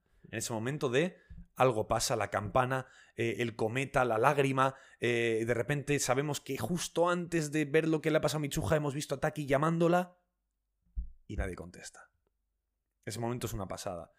Y empieza El- a sonar aquí, aquí el montaje es estupendo porque se toma la decisión Sí. de de cortar, cortar una escena. llama. Exacto. Y retomarla cuando el móvil no tiene La respuesta. escena exactamente es, coge el móvil, mira el último mensaje de Mitsuha. Sí. El último mensaje de Mitsuha es, para cuando acabe la cita, el cometa ya se verá en el cielo. Y Taki mira al cielo. El cometa no está.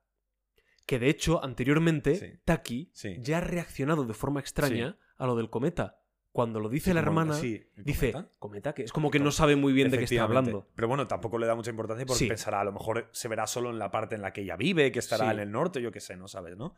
Y, y- y pasa eso y tenemos la, el corte a la escena de Mitsuha, tal, y de corte otra vez rápidamente, que lo hemos hecho así en la narración además, no, no suena, no hay llamada, ¿vale? Y, y empieza a Ah, Hay, sonar... hay- hay una asociación ahí entre una escena y otra que lo que sirve para disasociarlas, para decir, aquí hay una ruptura entre algo. Sí. Es como, no hay... Hemos puesto dos escenas juntas que se cortan la una a la otra y se retoman para explicarte que hay una conexión que se ha interrumpido. Sí. Es, es muy bueno, es muy Es bueno a nivel de montaje. Precioso. Sí. Eh, y yo aquí hablaría, quiero hablar en dos momentos de la música. En dos.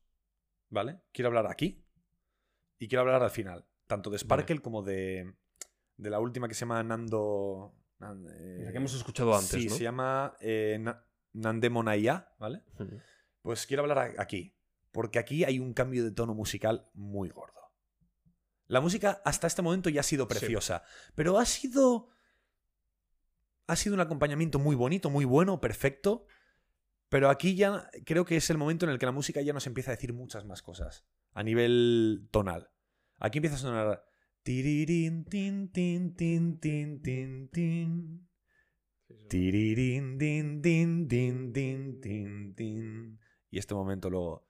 Tiririririn, tiririririn, tiririririn, tiririririn, ¿no? En ese momento, aquí la música ya empieza a tener un tonito de tristeza y un poco de tristeza en el tono. Es un piano además muy apagadito, ¿vale?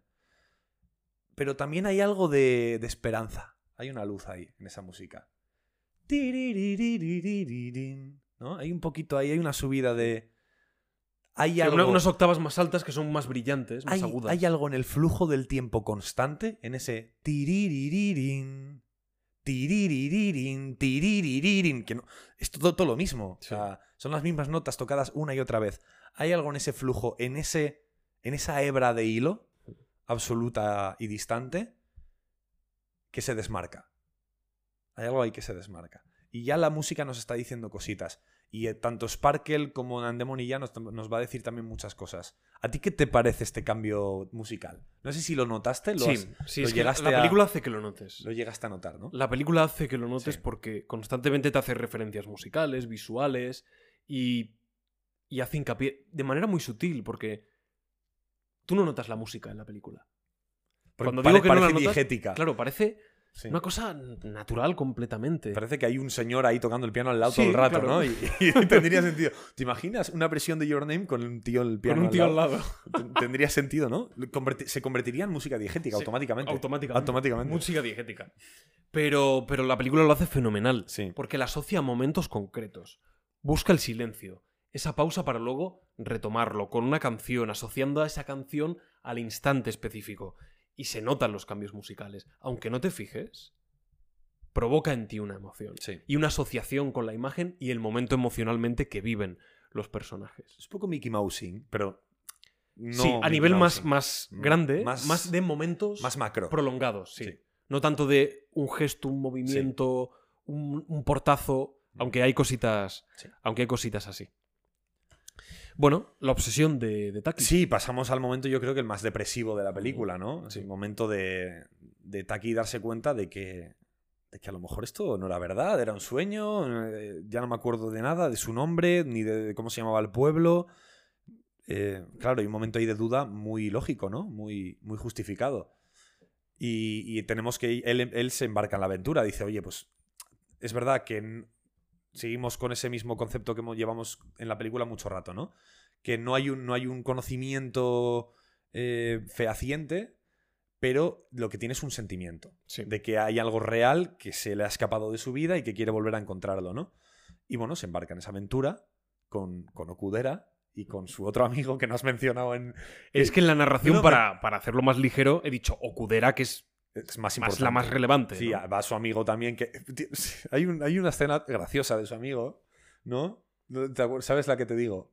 ¿No cuál? Eh, No su amigo ahora. cuando, cuando está Mitsuha en el cuerpo de Taki y Sí. está raro, pues sin más hablan con él y ya está. Pero al día siguiente, cuando, su ami- cuando está él en su propio cuerpo Taki y habla con sus amigos en el patio del recreo, ¿vale? Sí. Eh, el, el otro, cuando se pira a trabajar, el otro amigo le dice, ayer estaba muy raro, tal, no sé qué. Y el Ah. colega dice, ayer estaba mono. y se le pone como, sí, como los dedos rojos. Y me hizo como mucha gracia ese momento, está muy guay. No me acordaba Está de muy esto, guay. sí. Y pues ese amigo es el que va con ellos, el otro le cubre los, los, turnos de trabajo. Y, pero bueno, es muy más irrelevante. Sirve más que nada quizás para dar más conversación a Okudera, ¿no? En un momento concreto y tal. Pero a mí esta búsqueda mm, mm, es, des- es un poco desesperante. Un poco desesperante. Pero también es muy bonita, ¿eh? Sí. Es muy bonita porque están sus amigos acompañándole, ves que está muy acompañado, que tiene, que joder, que tiene gente con, con él.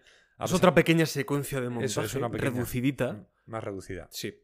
Y a mí me gusta, porque tiene, tiene, es, es muy agridulce. Y sobre todo, Sí. el instante en el que reconocen el pueblo Sí. y Tomori y se miran en plan, no lo sabéis, tal. Y los amigos caen. Los amigos saben, sí. Ah, ¿no será ese el pueblo del cometa del meteorito? Corte A. Unos carteles de caution, peligro, no, No se cruzar, puede pasar. restos de edificios metálicos Y Tomori destruido, sí, y. Tomori destruido. Y tú ahí Ese- dices, es el, es el, el- el plot twist, es de la película. Es el momento ya de. Boom, plot twist. Tú dices. ¿Pero qué? Claro, Claro, se ha destruido ayer, supongo. claro, del meteorito Piensas- hemos visto que se ha desgajado un Sí, trozo. eso es. dices, vale, lo habrá destruido el meteorito, pero esto es un acontecimiento lo mínimamente relevante como para que haya salido En estos, partes. en estos minutos de, de secuencia. Que, que no... ¿Cómo? ¿Qué, qué está pasando? ¿Qué está pasando? ¿Qué demonios está pasando? Y la película te dice, te lo voy a explicar, calma. Calma. Porque la película se toma, no nos toma por tontos, se toma su tiempo para Mm. mostrar y al mismo tiempo contar con la pausa necesaria. Ocurrió hace tres años. ¿Cómo te quedaste cuando viste esto por primera vez? Yo no me lo pues, imaginaba. Yo tampoco. A mí, me- a mí- a mí yo me- dije, ¿qué? Mí- eh, sí que he hablado con amigos, por ejemplo, de nuestro amigo Yago, que a veces hablamos Sí. de aquí, que sí que se lo. Se, lo imaginaba que había pasado Y ya. yo pensé, ostras, joder, pues a mí me parece que está muy bien escondido. Me parece que está muy, muy, muy bien. Cuando vuelves a ver la peli, hay algún detallito, Sí. pero está muy bien escondido. De hecho, es aquí cuando si tú quieres ser muy, muy realista, aquí hay un momento, creo, que si quieres ser súper escéptico, puedes encontrarte cosas que no tienen mucho sentido. por ejemplo, Por ejemplo, ¿no habéis visto la fecha en vuestros móviles? yo tengo respuesta a esto, ¿eh? ¿No habéis visto la fecha en el colegio? ¿En, en el metro de, de- de Tokio? ¿A ¿En las te, calles? ¿Te parece raro que no hayan visto? Sí. Yo en el día a día ni me fijo en la fecha del. Ni me fijo en. Cuando enciendo el móvil a veces no me fijo ni en la En hora. el instituto, para hacer un trabajo, tienes que poner la fecha de hoy, por ejemplo. O sea, hay que... Ya, bueno. A ver, Sí. Eh, esto no lo estoy diciendo como una crítica, ¿eh? Total- Hmm. He dicho si te pones así súper exquisito. Yo Claro. en ningún momento viendo la película pienso en esto. En ningún momento. Por lo tanto, si la película consigue que yo no pienso en esto, considero que la película está bien hecha en este Sí, sentido. no te entiendo. te y no hay absolutamente ningún problema. Pero mm, vamos a ponernos quisquillosos. Si nos ponemos así súper quisquillosos y tontitos, es verdad que uno podría decir, ostras, que no te hayas enterado la fecha en, durante un- unos meses que habéis estado intercambiando de, de cuerpos.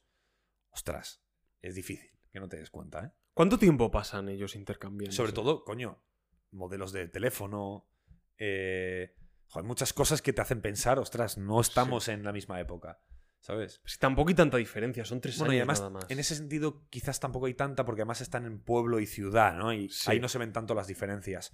Pero yo sobre todo eso, ¿no? Pienso en el instituto, en poner el, tu nombre y la fecha, en tu- Pero bueno, da igual, ¿eh? O sea, repito, que es algo positivo, o sea, no... Mm. Lo esconden muy bien, lo esconden muy bien. Es pues una sí. locura. Es una Básicamente, locura el momento en que te enteras. ha pasado tres años y van a una biblioteca y abren un libro. Bueno, básicamente que te has metido en el cuerpo de una muerta. Porque ven, ven un libro. ven un libro de los fallecidos del, del- del incidente de Itomori. Sí. Y efectivamente no solo están los de Katsuhiko y Yuki, sino también los de Mitsuha. Y dices, no puede ser. Está muerta.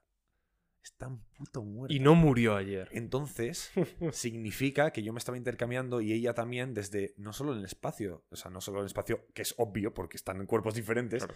sino en el tiempo. Yo iba a un día suyo de su vida de hace tres años y ella venía a un día de mi vida de tres años después. Por lo tanto, en todo este momento que yo he vivido su vida, ella ha estado muerta. Y claro, aquí, aquí sucede el momento de, pues, no no ya está, se acabó, ¿no? En vuelta atrás. O sea, no tengo manera de encontrar a Mitsuha.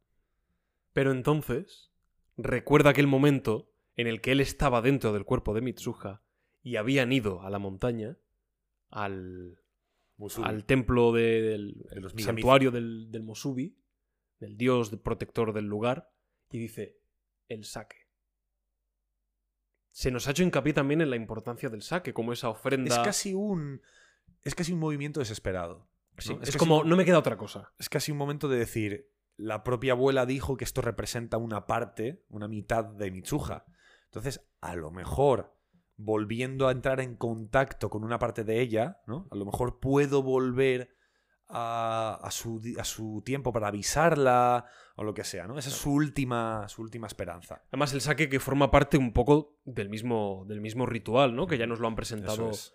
Anteriormente y nos han hecho especial hincapié en, la particularidad, en la idiosincrasia de, de esta bebida hecha a la manera tradicional. Eso es.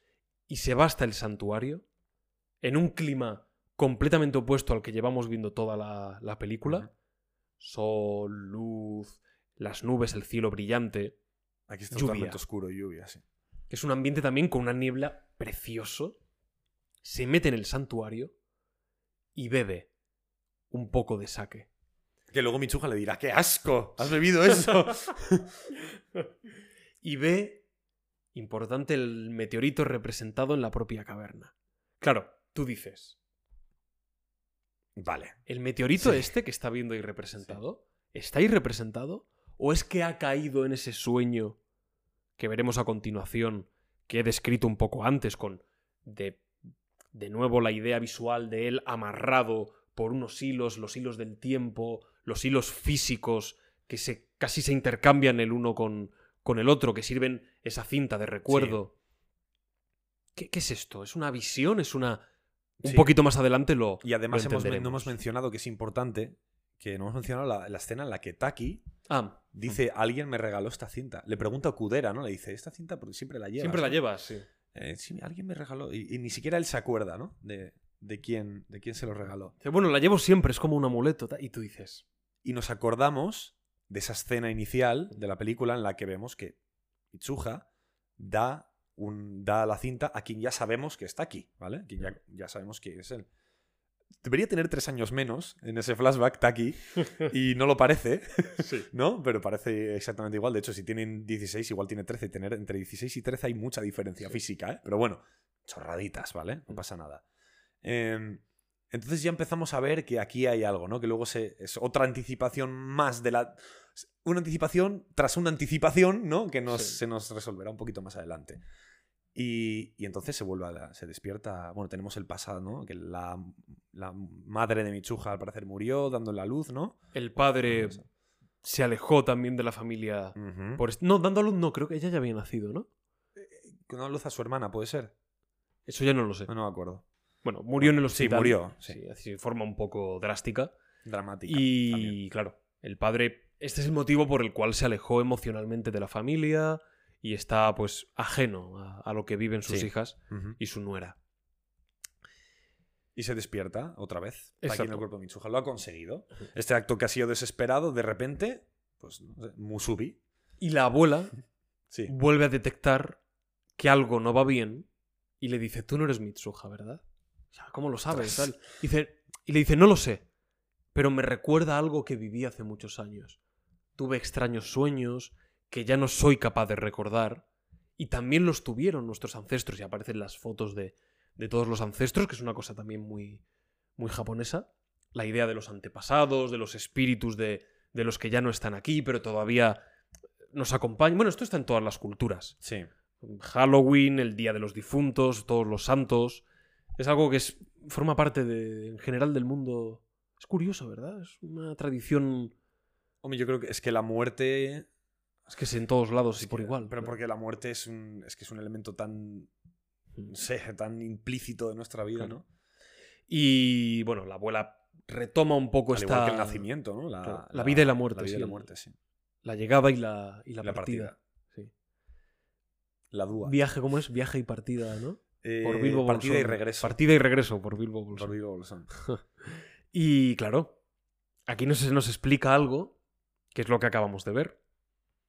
Hace mil años, bueno, es un poquito más adelante, pero se entremezcla en esta, en esta secuencia. Hace mil años cayó un meteorito, Sí. que estaba representado, no era solo un sueño, estaba representado en esa gruta. Y ahora, mil años después, un meteorito vuelve a caer. Por esto, se sigue haciendo el ritual. Ese conocimiento perdido de se hace desde hace muchos siglos y hay que mantener este ritual, el Se hace saque, para los intentar bailes. evitarlo. Exacto, para intentar evitar que esto se vuelva a repetir algún día. Por eso se van intercambiando los cuerpos, porque de alguna manera saben que puede evitarse esa tragedia. Y también te digo, esto que estás tú explicando tampoco es ni siquiera necesario de haberlo entendido, ¿eh? No, O sea, no es yo- necesario. Yo ni siquiera lo No. entendía, o sea, quiero decir. Yo esto lo he entendido cuando he vuelto a ver la película más veces, Sí. porque es- la película es abrumadora, hay Hay tal cantidad de sentimientos, sí. de información. Y claro, se te está contando de manera dosificada, con detalles al principio que luego, en ese segundo o tercer acto, cobran una, una importancia y un sentido lógico. Claro, es que, es, es que hubo ya, es que esto ya pasó. Y ya ha habido otras... Bueno, no son reencarnaciones, son esos traspasos de, de cuerpo. Por si acaso hubiese vuelto a, a repetirse, ¿no? Como si de alguna manera intuyesen Sí. o pudiesen saber que Es podía como, darse la, de nuevo. es como la orden de. La orden de los que sa- lo- Sí, protegen es- el grial, ¿no? ¿Cómo se llamaban? Sí, los... O los, o los Medjay de la momia, ¿no? Es que son, son. Los Miyamizu son eso, ¿no? Están, Soy fan de los Medjay. están defendiendo. Están defendiendo que vuelva a ocurrir este, este evento desesperado, ¿no? Y claro, aquí. Taki, Taki en el cuerpo de Mitsuha dice, tengo que hacer algo, efectivamente. Me, me- me- o sea, me, me toca a mí. o sea, Me toca a mí, claro. Convence a sus amigos de, oye, me tenéis que... Nunca vemos cómo les convence. Pero. No vemos qué les dice. Él está como, hay que salvar al pueblo y tal, pero nunca llegamos a ver... Pero está muy bien escogido eso, ¿eh? No está... Yo esto es lo único, junto con otra cosa del padre, Ah, vale, pues aquí. que luego veremos. aquí no- Hay una cosa que yo aquí cambiaría un poquito. Vale, venga, cuéntame. aquí no tanto. Sí, Lo voy a pasar un poco por alto. sí. Y con el padre incido más, ¿de acuerdo? Ah, Pero- no, ya sé lo que vas a decir, estoy de acuerdo con lo Mira, mira, fíjate, sí, no me acordaba de lo del padre, es verdad. Aquí lo, lo podría, lo podría incluir, Sí. pero bueno, lo paso un poco más desapercibido, ¿vale? A ver, a mí, o sea, me lo puedo creer, o sea, me lo creo, porque hay una complicidad muy grande entre esos tres personajes y sobre todo entre, entre Tessie y Mitsuha. Eh, Yuki está un poquito más en plan, ¿qué cojones ¿Qué estáis estamos haciendo? haciendo? ¿sabes? El otro, el otro está más convencido. Quizás en parte piensan que es una broma, que es una tontería, que es un juego. Y luego, y luego Tessie se da cuenta no, de que esto es verdad. Y, Encuentra evidencias de que efectivamente ya cayó un meteorito. y encuentra evidencias. Entonces, es creíble. O sea, yo creo que es creíble. ¿Qué es lo que tú proponías? Una conversación. Una conversación, alguna Más prueba de algo. extendida. Sí, alguna prueba de algo de, vale, creo que lo que está diciendo no es ninguna chorrada, ¿sabes? Pero bueno, se puede dar un poquito por hecho.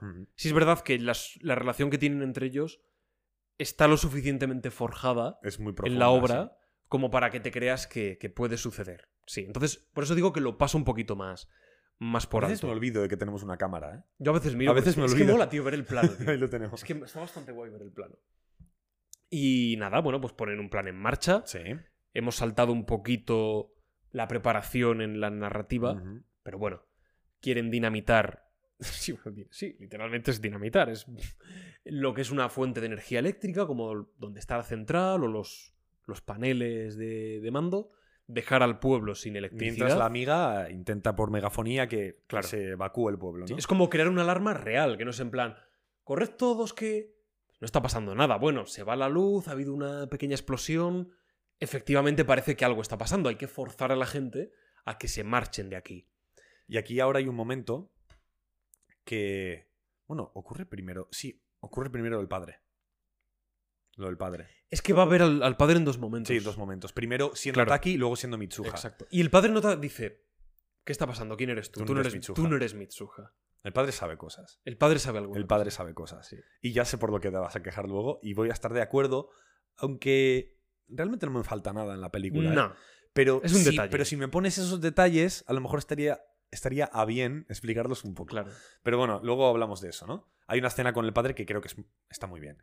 Que está aquí el que está dentro del Mitsuha y, y le coge Le del- coge de la que corbata. creo que es muy chulo, es un arrebato muy chulo que Sí. tenga, que tenga Taki y el otro flipa, ¿no? Dices, Ostras, y yo he educado a mi hija para que no haga este tipo de cosas. Ahí eres- también puedes entender por qué el padre, en cierto modo, reniega de esas tradiciones. Quizás sabía algo. Quizás la madre se lo contó. Sí, eso es. Y no quiere tampoco acercarse a ello por el dolor que le provoca el, el recuerdo. Y entiende que lo que está pasando puede asemejarse a lo que un día su mujer, su difunta mujer, le contó. Ujú. Y bueno, y aquí hay otro arrebato que me gusta mucho porque realmente no hay, o sea, no hay nada que... te- o sea, Taki no tiene por qué hacer lo que va a hacer ahora mismo, Mm. pero lo hace. Él sabe que su cuerpo está en la montaña, su cuerpo original. Sí.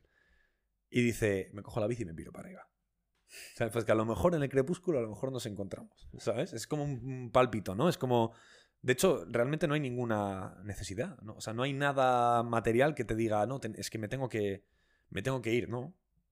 No es así, ¿no? Mira, no, mira la montaña. Le dicen, ¿a dónde miras? Que hay que ir para allá. Y dice, terminad los preparativos. Yo voy para allá. Sí. es. Sí, es como la sensación de. He venido aquí De a hecho, puede ser buscarla". hasta, te digo más, puede ser hasta contraproducente. Estás alejando a Mitsuha de- del, del- del- del sitio donde tiene que estar cuando esto ocurra, Sí, ¿no? sí, sí. Es hasta contraproducente, pero aún así tienen esa necesidad de Bueno, tiene, porque el otro, la otra ya está allí en el cuerpo de él. Sí. Y él tiene la necesidad de voy para allá y, y, bueno, no sé. Tengo este pálpito, tengo esta sensación de que tengo que ir hacia allí. Sí. Quizás aquí en este tipo de decisiones la película es menos lógica, Es menos lógico. narrativamente, es Pero verdad. Ya a este punto, en este punto, ya entiendes que esto va de. Esto va de. de- Necesitan verse, necesitan encontrarse. Sí, sí, sí. Saber que ella sigue viva. Al final es- yo creo que también es una manera de... Ella está muerta, me he vuelto a meter en su cuerpo. sí. Incluso cambiando las reglas temporales. Claro, ¿ella qué va a hacer? Es como, ¿ella está viva? ¿Ella va a estar dentro de mi cuerpo como ha, como ha pasado todo este tiempo? Sí que es un arrebato de, "N- tengo que comprobarlo. No sé si puede suceder algo Sí. en esta fecha, en este momento especial del meteorito. No sé si puede suceder algo que realmente permita revertir esto. Sí. Es como una manera de ir a, de ir a comprobarlo. Sí. Es algo más... Si es en otro momento de la película o por otro motivo, sí me parecería una cuestión de guion mm, más cuestionable, pero en este momento, por lo que es la situación, el afán de comprobarlo y de encontrarse, creo que puede ser una decisión lógica. O sea, es ilógica, pero lógica dentro del el motivo que impulsa a un personaje a llevarlo a cabo. ¿De acuerdo? O sea, creo que incluso lo que podría ser más dudoso a nivel narrativo, creo que el guion encuentra el modo y el momento en el cual hacerlo creíble como parte de la decisión de un personaje. Y da lugar Estoy de acuerdo. a una de las mejores secuencias de toda la película. y que una es- de las mejores secuencias del siglo XXI. Que es, es espectacular. Es espectacular. El momento en el que se encuentran es precioso. Y Sparkle, empieza a sonar Y Sparkle. empieza. Ese es impresionante. Ya está, o sea, es. Ya está. es, es una pasada. Y esa, Es una pasada. esa forma de representarlo Visualmente. no es. No es solo la idea de nos encontramos. Pelos de punta. Bien. Esa campana, Sí. que sonaba desde el comienzo con el ritual, con las campanillas aquellas, que todo está enlazado sonora, musical y visualmente. Mm. El ocaso. El rayo verde, que decían en Piratas del Caribe. el rayo, el último, el último rayo de luz. Suena la campanilla, se dan la vuelta y hay un primer plano muy bonito de ellos como agarrando una mano que no existe o que no está ahí y tapando la luz, ¿no? Y por contraparte también, Taki, como respuesta a Mitsuha, cogiendo como esa luz, es un contraluz. no es un contraluz porque es animación, pero, pero es lo que sería un, contraluz, ¿no? Con los efectos lumínicos de la escena. Agarrando ese. ¡pa! Y, y hay un destello en la cámara. Y están mirando al crepúsculo. Y no hay un plano general. Luego lo hay. Pero el momento en que se encuentran no es por un plano general. Es por una mirada. Porque están mirando al crepúsculo después de haber intentado tocar algo inmaterial. Y miran hacia su frente y se encuentran. La manera en que está hecho por montaje, por corte, por asociación de imágenes. Sin, pum, plano general y están los dos. No. Es una mirada al vacío. Y una de vuelta de una mirada Sí, al vacío. Sí. Y se sonríen. Y dicen, eres, eres Taki, sí. Soy, tú eres Mitsuha, sí. Y ahí ya hay un plano general de... Efectivamente están juntos físicamente. ¿Vale? Y aquí se Es, es- una, me parece prodigioso. una, una conversación es muy chula. muy Eh, natural también. muy se natural, ríen. está muy naturalizada. Y además, eh, de hecho, en, en varios momentos se ponen a llorar mientras hablan. Y puede resultar muy pasteloso, ¿vale? Lo- puedo- o sea, quiero decir, a lo mejor pensáis, joder, esto que estás cantando eh, es muy romántico, ¿no? Muy pasteloso. Ya, es muy pero, delicado, es muy tierno. pero la película construye algo tan... tan e- ese- la película es excepcional y, y la situación es muy excepcional. O sea, no es una persona la- simplemente a la que tú quieres. Es una persona con la que has compartido su vida. Que es que es muy heavy. Su esto, ¿eh? cuerpo. Es que es muy heavy esto. O sea, no es solo. Es que la he conocido y he conocido a sus padres, a sus amigos, que, tam- que también, por supuesto, hay mucho, mucha conexión ahí. Pero no, no, no. Has tenido que vivir su vida. Has tenido que preocuparte de sus problemas. Has tenido que vivir sus amistades. Sus, eh, su- bueno, llevar a la abuela arriba con sus 50 kilos de peso hasta Musubi, ¿no? Entonces, has tenido que vivir las vidas alternativas de cada uno. Ahí hay una conexión mucho más que profunda. Ahí hay algo más. Es como encontrarte con una... Estas frases, ¿no? Que se suelen us- usar ma- eh, Mr. Wonderful para hablar del amor, ¿no? Pero esta vez es más real que nunca. Es que es una parte de ti. Se ha convertido en una parte de ti porque has vivido eso. No solo lo has conocido, lo has tenido que vivir, sufrir y tal. Y entonces es, es que no, no es pasteloso, es como tiene que ser. Es como tiene que ser. Y Además, encanta. las- los sentimientos que demuestran Sí. no son únicamente románticos. Se ríen, Sí, hacen alguna sí. broma, ella se enfada con él, le dice algo. Me has tocado toma- las tetas. Le toma el pelo. Solo lo he hecho una vez. Solo una vez. Y es una reacción tan natural que hace que el momento sea todavía más precioso. Que una cosa fantástica, irracional, cobre realismo gracias al sentimiento que ponen los personajes. Sí.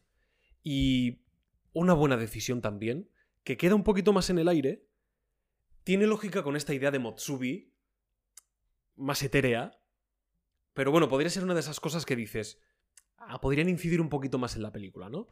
Pero, pero bueno, tampoco no lo necesito, creo que son más importantes muchas otras cosas. Pero en definitiva es una buena decisión, que se intercambien el cuerpo en este momento. Sí, que vuelvan Que a sus Mitsuha cuerpos- vuelva a ser Mitsuha y Taki Taki. Por dos motivos, creo que... sucede en el crepúsculo y es cuando suceden estos cambios. Creo, o sea, que está justificado Sí, por el crepúsculo, surge el cambio, vale, bien. Es una cosa más excepcional respecto a lo que ha ocurrido, pero bueno. Motsubi, el- la idea del tiempo, el crepúsculo, vale. Pero sobre todo, más importante, que se hubiesen encontrado y no se hubiesen intercambiado, habría sido raro porque me Sí, estoy encontrando con habría Taki, sido raro. pero es la cara de Taki. Sí, ¿sabes? habría sido muy Habría extraño. sido- habría sido un poco bizarrillo. Y haber tomado esta decisión, creo que hace muy bien en favor de, de la escena. Sí. Para que tú no te estés planteando. Pero es Este Taki es él, viéndose del- ella, ella, no, él. son Taki Sí, Taki, son Taki, Taki, Mitsuha Mitsuha, Mitsuha. Mitsuha, eso punto. Y además Mitsuha será la que termine de rematar la En faena. efecto. Que Eso además está muy bien, Me muy, gusta muy mucho bien. que, como he dicho en la narración, ¿no? Tal como el crepúsculo viene, el crepúsculo se va. Mm. Y, y se intentan apuntar sus nombres para no olvidarse de ellos mismos, ¿no? Y me gusta mucho eso, porque yo a, a veces no entendía por, por qué se vuelven a olvidar de sí mismos. Claro, es porque esto no está regalado. O sea, a priori los acontecimientos van a seguir siendo ella muere. Claro. Por tanto, os vais a olvidar el uno del otro. Eh, y me gusta mucho ese momento, porque además da ese toque de, de, de necesidad y más de prisa, ¿no? De tengo que arreglarlo, hay que arreglarlo, porque me estoy olvidando de él. Y, y por eso digo que yo creo que es más bonito El te quiero. que en vez de su nombre Sí. ponga te quiero. Que, que sigan con eso de me estoy olvidando de su nombre, Mm. pero aquí hay una verdad aún más importante que su nombre, ¿no? Your Yo creo que era te quiero name. originalmente, sí. Your Name, que es el nombre es precioso para la película. El nombre creo que es, Es perfecto. Perfecto. Es perfecto. tu nombre, Your Name. Y, y bueno, sucede todavía aún más. Se alarga esa secuencia preciosa que tú has dicho, porque la secuencia más increíble de la película sigue hasta el momento en el que hay una ausencia absoluta de, de sonido. Pero creo que hay algo con el padre, ¿no? Que querías mencionar tú antes Sí. al principio. Bueno, en este momento, Antes. cuando ellos desaparecen, sí, el boli se cae al suelo. el boli se cae al es suelo. la manera de representar. ausencia de sonido otra Sí. vez. Además, Es precioso cómo, igual que han aparecido, desaparecen, no hay un primer plano. no. Que oye, que lo podría haber y podría estar bien, y de pronto una figura ¡pu! literalmente y se marcha. Oye, Popea, podría ser, pero antipop, ¿no? en vez. Makoto Shinkai dice: No, Sí. no voy a hacer eso. Voy a representarlo fuera de campo. Porque se va fuera del Nos lugar. enseñan cómo está así con Y el boli se y cae el el boli boli. cae. Entonces, Y como dice Carlos, se para el sonido. Creo que es una. Me parece inolvidable. es inolvidable. Me parece mucho más inolvidable que dirigido de cualquier otra manera. Sí. ¿Qué ocurre con el padre? ¿Cuál es el- la pega que yo pongo? El padre ha estado y no ha estado, ¿de acuerdo? Entiendo que tampoco hay más tiempo para meterle. Yo le habría metido un poquitín más, poquito. Nada, a lo, a lo mejor una escena con algo de diálogo. ¿De acuerdo? Un minuto, dos minutos. Bueno. Con lo que se ha mencionado está bastante bien. Creo que aquí sí que es un poco más fácil que Mitsuha llegue, se plante frente al padre, decidida, lo cual está muy bien porque es un arco de transformación lógico. Pero sí creo que es un momento para una pequeña conversación. De, Sí. vale, el padre detecta que está pasando algo, el padre ya se lo huele, pero que Mitsuha no solo se presente ante él, sino que sea capaz de decirle, nunca hemos hablado de más. No, no es que tenga que echarle de pronto todo en cara, pero que con esa elegancia que tiene la película para dialogar, Sí. decirle, leyendo sus gestos, sabes lo que está pasando, ¿verdad? Porque a mamá también le pasó. Porque la abuela, tal, porque este ritual. Por eso, Sabes, sabes de qué va todo. por eso luego eh, evacuará a la gente. Porque le, le cree, porque sabe Entonces, está pasando. Queda un poquito más apartado en la película la figura del padre, que creo que es importante para representar una parte de la vida de Mitsuha y de ella como persona. Pero el Y momento, queda un poquito más al margen. Pero el momento no es adecuado. Puede que el momento no es sea el problema. adecuado. A nivel de ritmo, Puede, decir, puede que no sea el adecuado. y como tenían, por lo, por lo menos estoy pensando en la música, cómo lo están engarzando Sí. todo con las escenas, no puedes poner ahí una conversación. yo, tam- Quizás tendrían que haberlo hecho antes. yo tampoco lo creo. Creo que no es el mejor momento para enredarte en charlar. Sí. Pero en algún otro momento yo sí lo habría agradecido. Quizás da demasiado por hecho que esa escena la entendemos, ¿no? Como que el padre Sí, da a lo mejor lo da un demasiado poco por, hecho. Pero bueno, lo hemos entendido. Sí, Tú y lo yo, hemos entendido, es verdad sí. que debería, quizás podría haber algo más. Estoy de acuerdo. ¿eh? Sí, es- son esos únicos detallitos que, que yo quizás intentaría rematar, ¿no? En algún otro momento. Estoy de acuerdo. Porque a nivel temporal todo cuadra muy bien. Sí. A nivel rítmico encuadra muy bien. No tengo pegas en ese sentido. Michuca, co- Michuca, Michuca. Michuca. Michuja corre, se tropieza, corre, se tropieza. La música Sparker empieza poco a poco a reventar, va reventando, Sí. subiendo, subiendo, Bueno, subiendo. lo del padre es después de esto, pero nos lo hemos saltado, sí. Ella va corriendo por el padre. Eso es. Sí. Pero bueno, sí. Eh, Y después ya. eh, cuando- lee, lee el nombre, bueno, que no es el nombre que pone te quiero. Y, es, y eso es después del padre. En lo del padre es después. ¿Y después del padre? Después del padre ya se salvan. Pero, ya, pero des- después del padre tiene que, son, tiene que morir la canción, ¿no? Y Sí. vuelve más Sí, porque lenta. la canción muere. Hay un momento, el meteorito impacta, Sí. justo cuando la canción muere. Ah, sí, ¿eh? Sí. Y hay un momento de silencio, la explosión. No, se escucha nada. Sí, sí, sí. ¿Sí? En la explosión no se Justo con la explosión, la música muere. Pero creo que es al final de la Se canción. corta en ese momento. Sí, pero la canción acaba con, con el meteorito impactando. ¡Ey, ey, ey! ¿Qué ha pasado aquí? ¿Qué, ha ha pasado pasado? aquí? ¿Qué ¿Qué ha pasado? aquí? ¿Qué Que aquí, ha habido, aquí ha habido un corte. Aquí habréis notado que de repente estamos ahí súper intensos hablando de oh, el meteorito cae, la música muere, no sé qué. blu, blu, blu, blu". Y en vez de- hemos entrado nosotros, que somos el Carlos y el Pablo del futuro, ¿vale? De varios días después. claro, es que han pasado unos días, claro. unos cuatro o cinco días después, sí. Eh, es que hemos tenido un error de sonido en la grabación, en el episodio. Ha sido muy pequeñito, menos mal, porque por un segundo casi nos da un infarto ayer a Pablo y a mí. Eh, solo ha sido durante los últimos 14-13 minutos de grabación. Entonces hemos dicho, oye, para YouTube no podemos arreglarlo porque no podemos regrabar el episodio en persona, pero eh, vamos al menos en el vídeo YouTube vamos a dejar el sonido grabado por la cámara en esos últimos 15 minutos, que es un audio, un sonido peor, bastante peor, pero bueno, se nos entiende y como es solo una parte muy pequeñita, un porcentaje, un 5% del episodio, creo que no pasa nada. Pero aquí en Evox tenemos esa oportunidad de regrabar solo 15 minutitos así rápidamente, ¿no? Y ya está, lo metemos y lo subimos, ¿vale? Con ese final, con esas últimas conclusiones Eso es. y la, la resolución de la película. Es Estábamos en el momento en el que tú, tú y yo estábamos mirando una escena en YouTube porque no, no sabías muy bien yo a, a tú a qué me refería yo de lo de la música, ¿no? Sí. Porque hay una parte cuando ella se cae que la música se muere, ¿no? Y vuelve a sonar muy, muy despacito, muy poquito a poco, que es cuando ella lee el te quiero en la mano, ¿no? Que es una escena muy bonita. Y luego íbamos a la parte de el meteorito. Que el meteorito cae. Eso ya habíamos hablado de verdad, ¿verdad? Si era te quiero o si era su nombre. Sí, ya habíamos Sí. hablado, creo. Eso lo habíamos mencionado. Sí, sí. Y el meteorito caía. Y comentábamos eso, que había ausencia total de sonido. Hmm. Ausencia total. De hecho, resulta más impactante, yo creo, Sí, porque lo es. más obvio es que suene. Eh, Claro, es un meteorito impactando, ¿no? Entonces, eso tiene que sonar, no me quiero imaginar cómo suena eso. Pues mínimo así. como, como mínimo. ¿Te, ima- te imaginas? Es que realmente tú nunca has escuchado un meteorito No. caer. No Claro. tenemos grabado eso. A priori entendemos que suena como una colisión, ¿no? De, de, de- yo qué Hmm. sé, de, de fuerzas terrestres, ¿vale? Pero no lo sabes. A lo mejor suena, yo qué sé, un- como un pito de esos, ¿no? No- no- no Infrasonidos. tenemos- No tenemos ni idea. Bueno, pero sí, que estoy de acuerdo contigo, que le, le otorga como muchísima potencia más. Es como un es momento como más que dramático. deja, mm, deja al espectador poner ese ruido primero y luego ya lo que sería la onda expansiva Eso es. y todo el terreno al que afecta la caída del, del meteoro, pues ahí sí ya volvemos otra vez con el sonido, ausencia de música, eso sí, Sí. porque este momento no la necesita, ni siquiera una música dramática. Creo que el sonido y la imagen habla, habla por sí sola.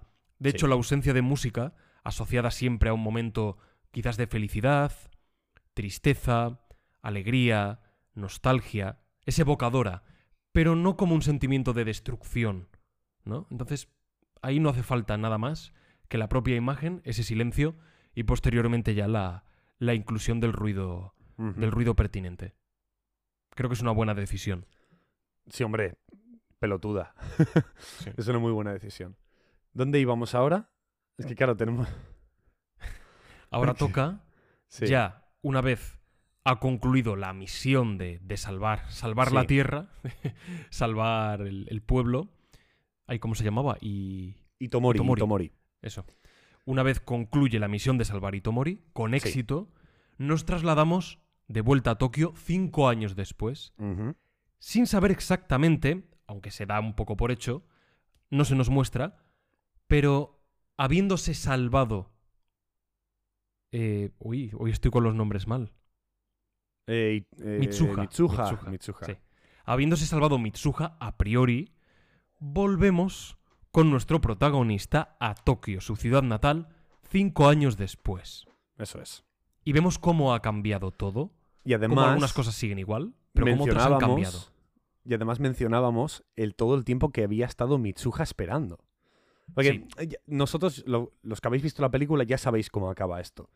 Pero es que Taki.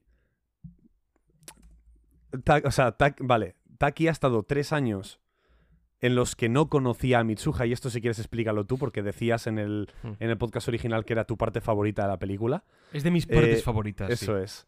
Que, mm, Sí, sí, sí.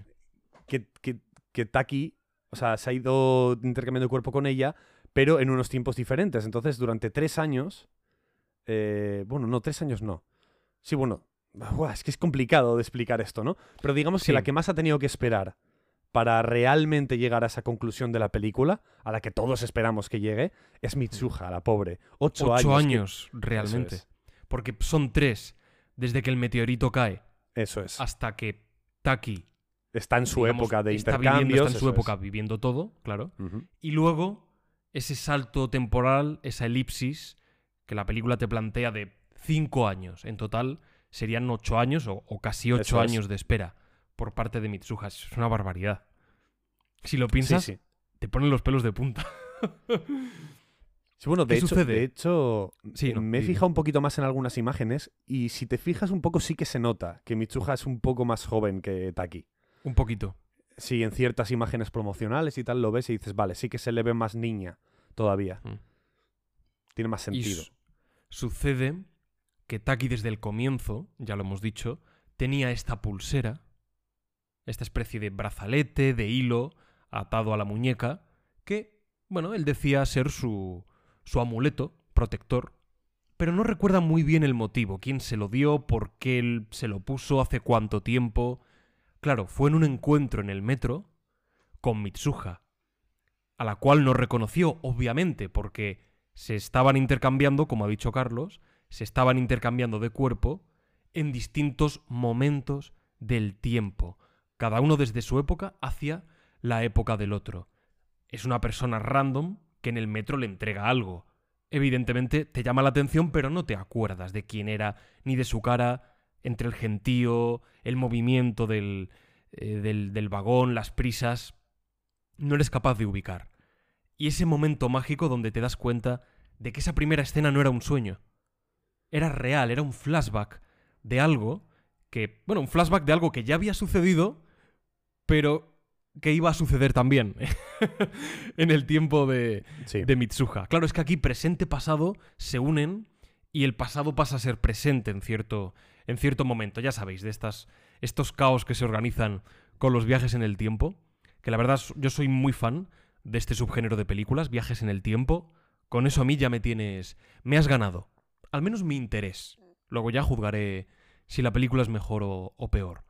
Pero este tipo de confluencias, de paradojas temporales, siempre me han gustado. Y cuando apelan a lo emocional, en este caso, un sentimiento de... ya no solo de, de amor, de atracción, es un sentimiento casi trascendental, espiritual. Hay algo que me ha estado guiando todo, todos estos años sin yo saberlo, en, cosificado en ese amuleto, cosificado en esa cuerda, en esas cuerdas, en esos hilos físicos, palpables, hilos con los que tejer un, un traje, pero también hilos del tiempo, del transcurso, ¿no? Como una metáfora. Creo que es creo que es fabuloso y el instante en el que te das cuenta de todo, de ese, ese juego, esa trama temporal, es sensacional. De hecho, es que te, iba a comentar, eh, eh, entrando quizás un poquito más profundo en esa primera escena, que es, que es una escena un poco... Es muy confusa, está, está muy bien puesta para que no sepas si es un sueño, si es una metáfora visual, si es un... Y entonces el espectador tiende a... a, a deja- a pasar por alto esa escena, ¿no? Porque además de repente, pues eh, hay como la musiquita por detrás que va- parece que va a empezar y de repente rompe y la película parece que empieza después. Y de esa intro te medio olvidas, ¿no te acuerdas que alguien le ha dado un- una pulsera, que alguien... No parece algo real, no parece algo propio intrínseco de la película, ¿no? Algo de, su propia diégesis. Pero de repente cuando te das cuenta, ostras, esa escena tiene mucho más relevancia de lo que parecía. Y de hecho aquí viene y saco a colación una de las críticas que yo te leí aquel día cuando grabamos el podcast, no hoy, Hace que un rato. decía, sí, eso es, que decía que le molestaba que esas mismas frases del principio se, repet- se repitiesen después al final. Y es como, es que es como tiene que ser, porque esto es una, es como una especie de repetición de lo que va a volver a pasar en el final, pero con un diferente resultado, porque esta vez ya sí que ambos tienen la misma sens- sen- sensación, sentimiento, y comparten ello los, eso los dos, ¿no?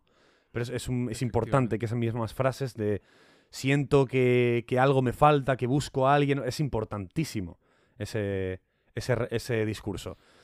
Y no, yo creo Es que... casi además yo- una frase a- son frases atemporales, porque la película nos ubica en diferentes momentos, en diferentes lugares, Y creo que ese principio atemporal, ellos podrían decir cualquiera de esas frases, prácticamente en, no en cualquier momento, pero en, en muchos momentos de la, de la trama. Y engloba, creo que engloba todo. Podrían decirlo una vez ya se han conocido, cinco años después, dos años antes, entre medias de... Y esa temporalidad está presente en, en las frases y en las emociones que todavía perduran y que se pueden manifestar como un recuerdo, como una sensación de lo que fue un recuerdo ya perdido, o como una llamada casi del, del destino, en un sueño, en una pesadilla Sí, quizás. totalmente. Y luego, claro, esto es el epílogo, ¿no? Que lo único importante de este epílogo, epílogo que mencionábamos además en el, en el podcast, que, bueno, en la parte que no vais a escuchar, los de Evox, los que estéis escuchando esto, y Spotify, Apple Podcasts, Amazon Music y tal. Que, lo- que por cierto, una tontería, el otro día por Discord Otori nos dijo que nos escuchaba por Amazon Music y le dije, jo, yo no tenía ni idea de que estábamos en Amazon Music. ¿Ah, sí? Sí, sí, no, yo estaba flipando. Pero bueno, Pues supongo que Anchor nos lleva a muchos más sitios de, lo que de los que pensábamos. Bueno, el caso. Los caminos de Eh, Angkor son inescrutables, Son inescrutables, efectivamente. Que insondables, como la magia de Narnia. Me he perdido. Estamos en el epílogo, vale, que lo importante es esa última escena, ¿no? Que mencionábamos que está muy dilatado el epílogo. Sí. Exageradamente a propósito. Podría durar el epílogo minuto y medio, dos minutos, tres minutos. Bueno, puedes alargarlo a cinco. Pero a lo mejor el epílogo este dura nueve minutitos, ¿eh? O ocho Incluso minutitos. un poco. 10, yo creo que 10 mínimo. Di- A diez llega, ¿no? ¿Tú crees? Yo creo Vale. recordar, creo que más o menos lo contabilicé de forma aproximada y eran unos 10 minutos, en torno a esta cifra, sí. Y claro, creo que está muy bien pensado eh, esta dilatación, porque creo que todos tenemos las mismas dudas en la mente cuando llegamos en ese, en ese momento a la película. Y Makoto Shinkai sabe que el espectador se va a quedar, porque tiene mucho interés. Porque todavía no nos ha dado la respuesta de Qué ha pasado con Mitsuha. A lo mejor si la película lo quisiera dejar en el aire, tampoco, tampoco volveríamos a Taki. Lo, dejaríamos, lo dejaría ahí en el aire. Pero como volvemos a Taki, ¿no? Es como, vale, se nos está dando la respuesta de cómo está Taki en la actualidad. Pero entonces, dime dónde está Mitsuha y qué está pasando con ella. Dime qué ha pasado con sus amigos y todos los personajes que vivían en Itomori. Y a lo largo de ese epílogo se nos va, a- se nos va a dar esa respuesta porque Makoto Shinkai sabe que nos vamos a quedar como espectadores. Primero nos muestran tanto a Katsuhiko, a Tessie y a, y a Yuki, ¿no? A Yuki eran la- los dos amigos de, de Mitsuha, que es una escena también que hace mucha ilusión, o sea, te enternece. Están ahí los dos juntos en un café, además, en un café, ¿no? Que siempre Sí. decían a ver si hay un café en nuestro maldito pueblo de Malagüero, ¿no? Y ahí están en un café tomando algo, discutiendo como siempre, como cuando eran, eran más jovencitos. Y luego pasaremos, pues llegaremos al epílogo. Esa escalera, Pablo, tú mencionabas. Mm. Esa escalera. Para mí esa escalera, Sí. que puede o no existir, no lo sé. Quizás está inspirada en una calle, en una escalera real de algún lugar de Tokio o de Japón, o puede que sea pura inventiva. Y es una escalera normal y corriente, con una barandilla roja, algunas farolas a derecha e izquierda, casas repartidas en lo que parece, bueno, un barrio residencial. Nada especialmente llamativo. Pero es ahí donde se encuentran, en un lugar cotidiano, corriente, como ellos, como mencionábamos casi al principio de este episodio. Dos personas corrientes, envueltas en circunstancias que les superan por completo. Y elegir un lugar así me parece me parece extraordinario. Es muy siempre siempre las escaleras son simbólicas en el cine. Hay muchas escenas con escaleras a lo largo de, de la Te iba historia a comentar, de hecho, te iba a comentar que cuando pensamos en esos lugares icónicos del cine, ¿no? Que siempre se nos vienen en- a la cabeza. Lugares en los que ocurren momentos tan relevantes que el lugar donde está puesto la cámara es casi tan importante y tan simbólico, ¿no? Se nos queda en la retina, en el cerebro, ¿no? Pues, por ejemplo, la escalera, las, otra vez una escalera, ¿no? La escalera de Odessa, ¿no? Del Exacto. acorazado Potemkin, que ocurre algo tan potente, tan poderoso, que esa escena va a ser, y esa escalera, ese lugar, va a ser recordado por los siglos de los siglos, por, por la historia del cine, ¿no? No sé si te ocurre alguna otra... La escalera del crepúsculo de los dioses, cuando la actriz venida menos baja por aquella escalera, ¿no? Con sus ropas de, de actriz de actriz joven de, de su buena época. Se me ocurre también, en referencia a la de Odessa, El- la escalera... La llevas a decir la de Los Intocables. Sí, la de los intocables de Elliot, de Elliot de Ness Elliot también. Es una, es una gran escena. Se me ocurre la escalera de Psicosis, que hay una escena muy icónica también en esa, en esa escalera. En Vértigo hay una también bastante icónica. Sí, en la, la escalera de vértigo, cuando suben al campanario, también Eso es, es. muy icónica. Está también. Es que hay muchas escaleras, ¿eh? O sea, Sí, sí, curiosamente, solo estamos hablando de escaleras, pero hay muchos lugares que se han convertido en lugares icónicos por la relevancia de su, de su momento. Top mejores escaleras del cine. Top mejores escaleras del cine. Podría ser, ¿eh? Eh, Podría otra ser. muy buena, que a lo mejor no piensas tanto en ella, Sí. porque la escena tiene, la escena tiene muchos componentes. Pero hay una escalera. Cuando el soldado Apam se llama, sí, el el soldado soldado del, de la máquina Cabo de Apam, escribir, sí. de salvar al soldado Ryan, cuando está subiendo la escalera a la parte superior, donde se le están clavando un cuchillo a su compañero, A su compañero, sí. y no es capaz de terminar, se queda a media escalera, allí acojonado, porque no es capaz de acudir a los gritos de auxilio y matar al soldado nazi. Es que Esa- ese, ese momento es del, de verdad, de los más asfixiantes que he visto yo en, en Sí. el cine. Es que esa escalera, yo creo que la decisión es totalmente eh, voluntaria, ¿no? Y, y deliberada de Spielberg. Yo creo que una escalera representa mucho mejor la, digamos, el peso de la acción que quieres realizar. No sé si me estoy explicando. Sí, sí, sí. Si tú simplemente vas por un pasillo y te cuesta acercarte, si el cabo APAM en vez de por una escalera fuera por un pasillo, no daría tanto la sensación de el paso tan gigante que para él es cada escalón, ¿no? Un escalón parece que un nivel, un nivel diferente, vuelve a subir, sube uno más, uno más, uno más, cada vez estás más cerca, porque los metros son más difíciles de medir si, si hay un, un suelo liso, ¿no? Pero los escalones son algo, los escalones son algo visualmente más, más llamativo, llam- llaman la atención. Y yo creo que es deliberado, todas esas escenas, la verdad. Sí, yo creo que totalmente. Mm. Tenemos al final de la escalera la pelota roja que está en todas las películas de terror, pues es la que lo puso, digamos, la que lo puso de moda. Eh, la pelota roja bajando por, por al final de la escalera. Sí, sí. Y por último, Your Name, la escalera de Your Name. Y Journey, sí. Que se ha Me parece muy convertido- interesante esto de las escaleras. Sí, sí, Sí, sí. Se ha convertido, pues esto, como Pablo y yo, como Pablo dice, en una de las escenas más icónicas, ¿no? Ya casi de la animación, del cine. Súper icónico, sí, sí, sí. icónico ese lugar. Y lo que yo te decía en el podcast es que es un lugar de, de nada. O sea, es, es un sitio súper simple, súper sencillo. Es una escalera que sube de una calle. De una calle que parece de, de casas así, de una zona residencial, ¿no? Que sube a una parte más con carretera y tal. Súper simple. Pero icónica de narices ya solo por la escena, ¿no? Y además ¿Qué- es donde entendemos el significado de... Si no Sí. quedaba claro, ya para, para recalcarlo y apelar a ello, es donde entendemos el significado del nombre de la película, Eso es. Your Name, aunque creo que estaba, estaba claro. Estaba pero- clarillo. Ese timing final precioso donde el propio Makoto, Makoto Shinkai me imagino, ¿no? Diciendo, esto tiene que cuadrar, se tiene que mover la cámara, entre comillas la cámara, porque no deja de ser animación Animación. pero se tiene que mover la cámara hacia arriba en un momento preciso cuando los personajes dicen aquello de mirándose el uno al otro. Tu nombre es... Y la cámara en ese preciso instante se eleva hacia el cielo y se lee en Your rótulos Your Name. Y comienza la música. Y comienza a- a- al, al segundo. Además, es una canción muy bien escogida. No, sé- no sé.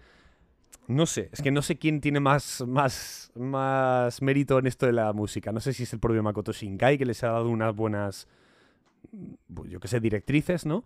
O si ha sido la propia banda Radwimps que hace toda la banda sonora de la película, incluso las cosas que no están cantadas.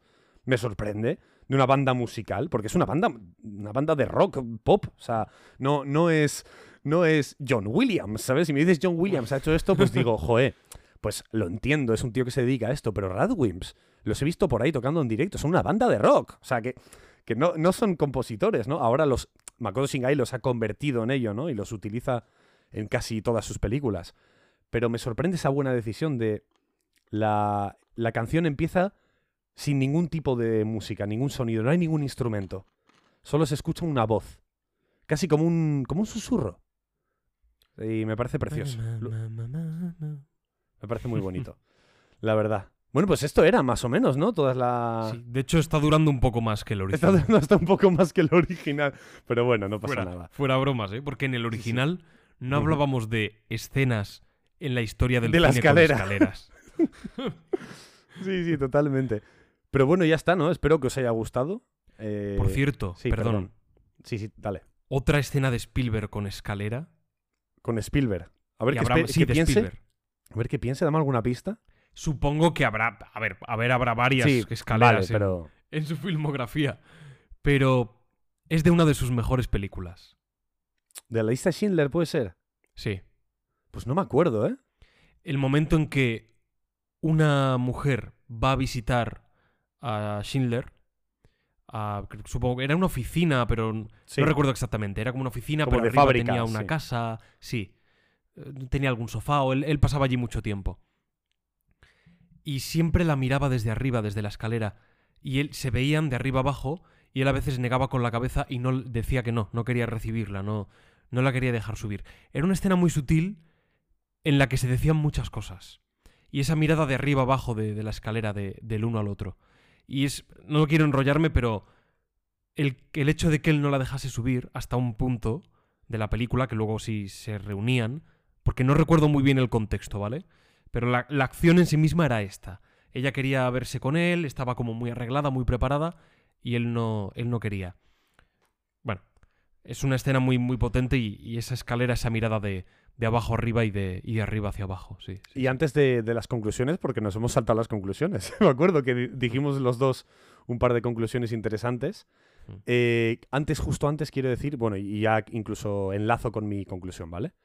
Em, lo que más me gusta de la escena final, de que diga, los dos pregunten tu nombre es y se acabe la película. Primero es que ese mismo plano está muy alejado de ellos. ¿Te acuerdas, no? El último Sí. plano Sí, sí, sí. está alejado de los personajes, les pilla casi por la espalda, ¿vale? Me parece, a mí, no sé si vas a coincidir conmigo, pero me, me da la sensación de que la película, la propia película, el propio guion, nos está diciendo, esto ya es su historia. O sea, a partir de aquí, Exacto, nosotros no pintamos nada. ¿Sabe- ¿Sabes lo que te quiero decir? Sí, sí, sí, como- sí, sí, sí. En el momento en el que ellos dos se reconocen, se vayan a decir sus nombres, ya, ya está. Se acabó. Eso ya es su historia y total intimidad. Y me encanta esa, esa conclusión. Y como, con- como conclusión de película, eh, decían- decía yo en el podcast que es posiblemente una de las películas más desbordantes a nivel emocional que he visto en mi vida. matizaba que no me refiero a, mejor película, ¿vale? De, de- de romance ni de emociones. No hablo de mejor, sino de la potencia y, y de lo que te desbordan las emociones que ella, que ella comunica. Ponía un poco a la altura quizás películas como Big Fish, ¿no? Comentaba. Y te preguntaba a ti, de hecho, si, si recuerdas alguna película, ¿no? A nivel emocional tan desbordante. Sin duda, bueno, podría decir muchas, porque hay muchas que me, Sí. que me emocionan. Incluso escenas específicas que, que te ponen Sí. los vellos de punta.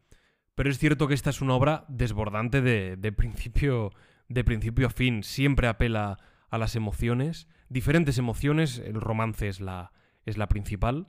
El reencuentro de, de un, de lo que habría sido un amor perdido hasta que logran recuperarlo, ¿no? Revirtiendo el, el tiempo. El sentirse perdido, vagado también, vagando, Exacto. también es... Y eso está presente durante toda, toda la película. Creo que, como ya hemos dicho, se hace con mucha elegancia. No es una película pastelosa, ni que busque la lágrima fácil.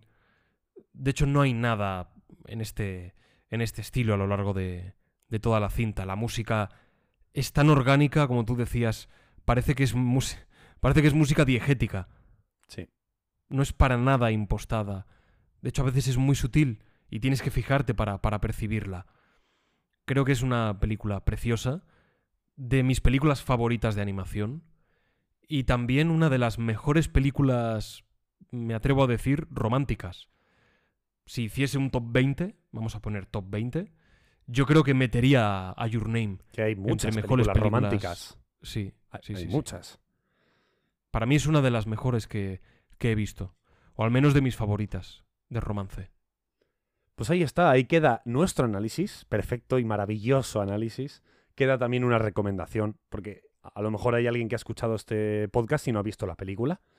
Realmente no pasaría nada, es una película que a nivel de spoilers da un poco igual. La idea es el, el, camino ¿no? que tú vives con la película, más que el- lo que ocurre. Es verdad que hay algún plot twist que sí que te lo puede estropear, pero por lo demás se puede disfrutar perfectamente aunque hayas escuchado esto. Así que ahí va nuestro análisis, nuestra recomendación absoluta. Eh, nada, nuestras redes sociales, seguidnos ahí en YouTube, en Instagram, en Twitter, en Apple. Podcast, en Evox, en bueno, nos tenéis ahí en todas partes. Le hemos regalado unos minutos más, ¿eh? Sí, sí, eh, 10, 10 minutitos Diez más. minutos Bueno, más así de gratis. de regalo para los de Evox que llevan ahí con nosotros toda la vida. y nada, eh, pues muchas gracias a Pablo también por, por- estar aquí. Hemos grabado esto. Y nada, eh, al igual que, que aquella pregunta de tu nombre es, nos elevamos hacia el cielo, nos elevamos hacia la cima del entretenimiento, porque nuestro nombre es el refugio Per Sherpa.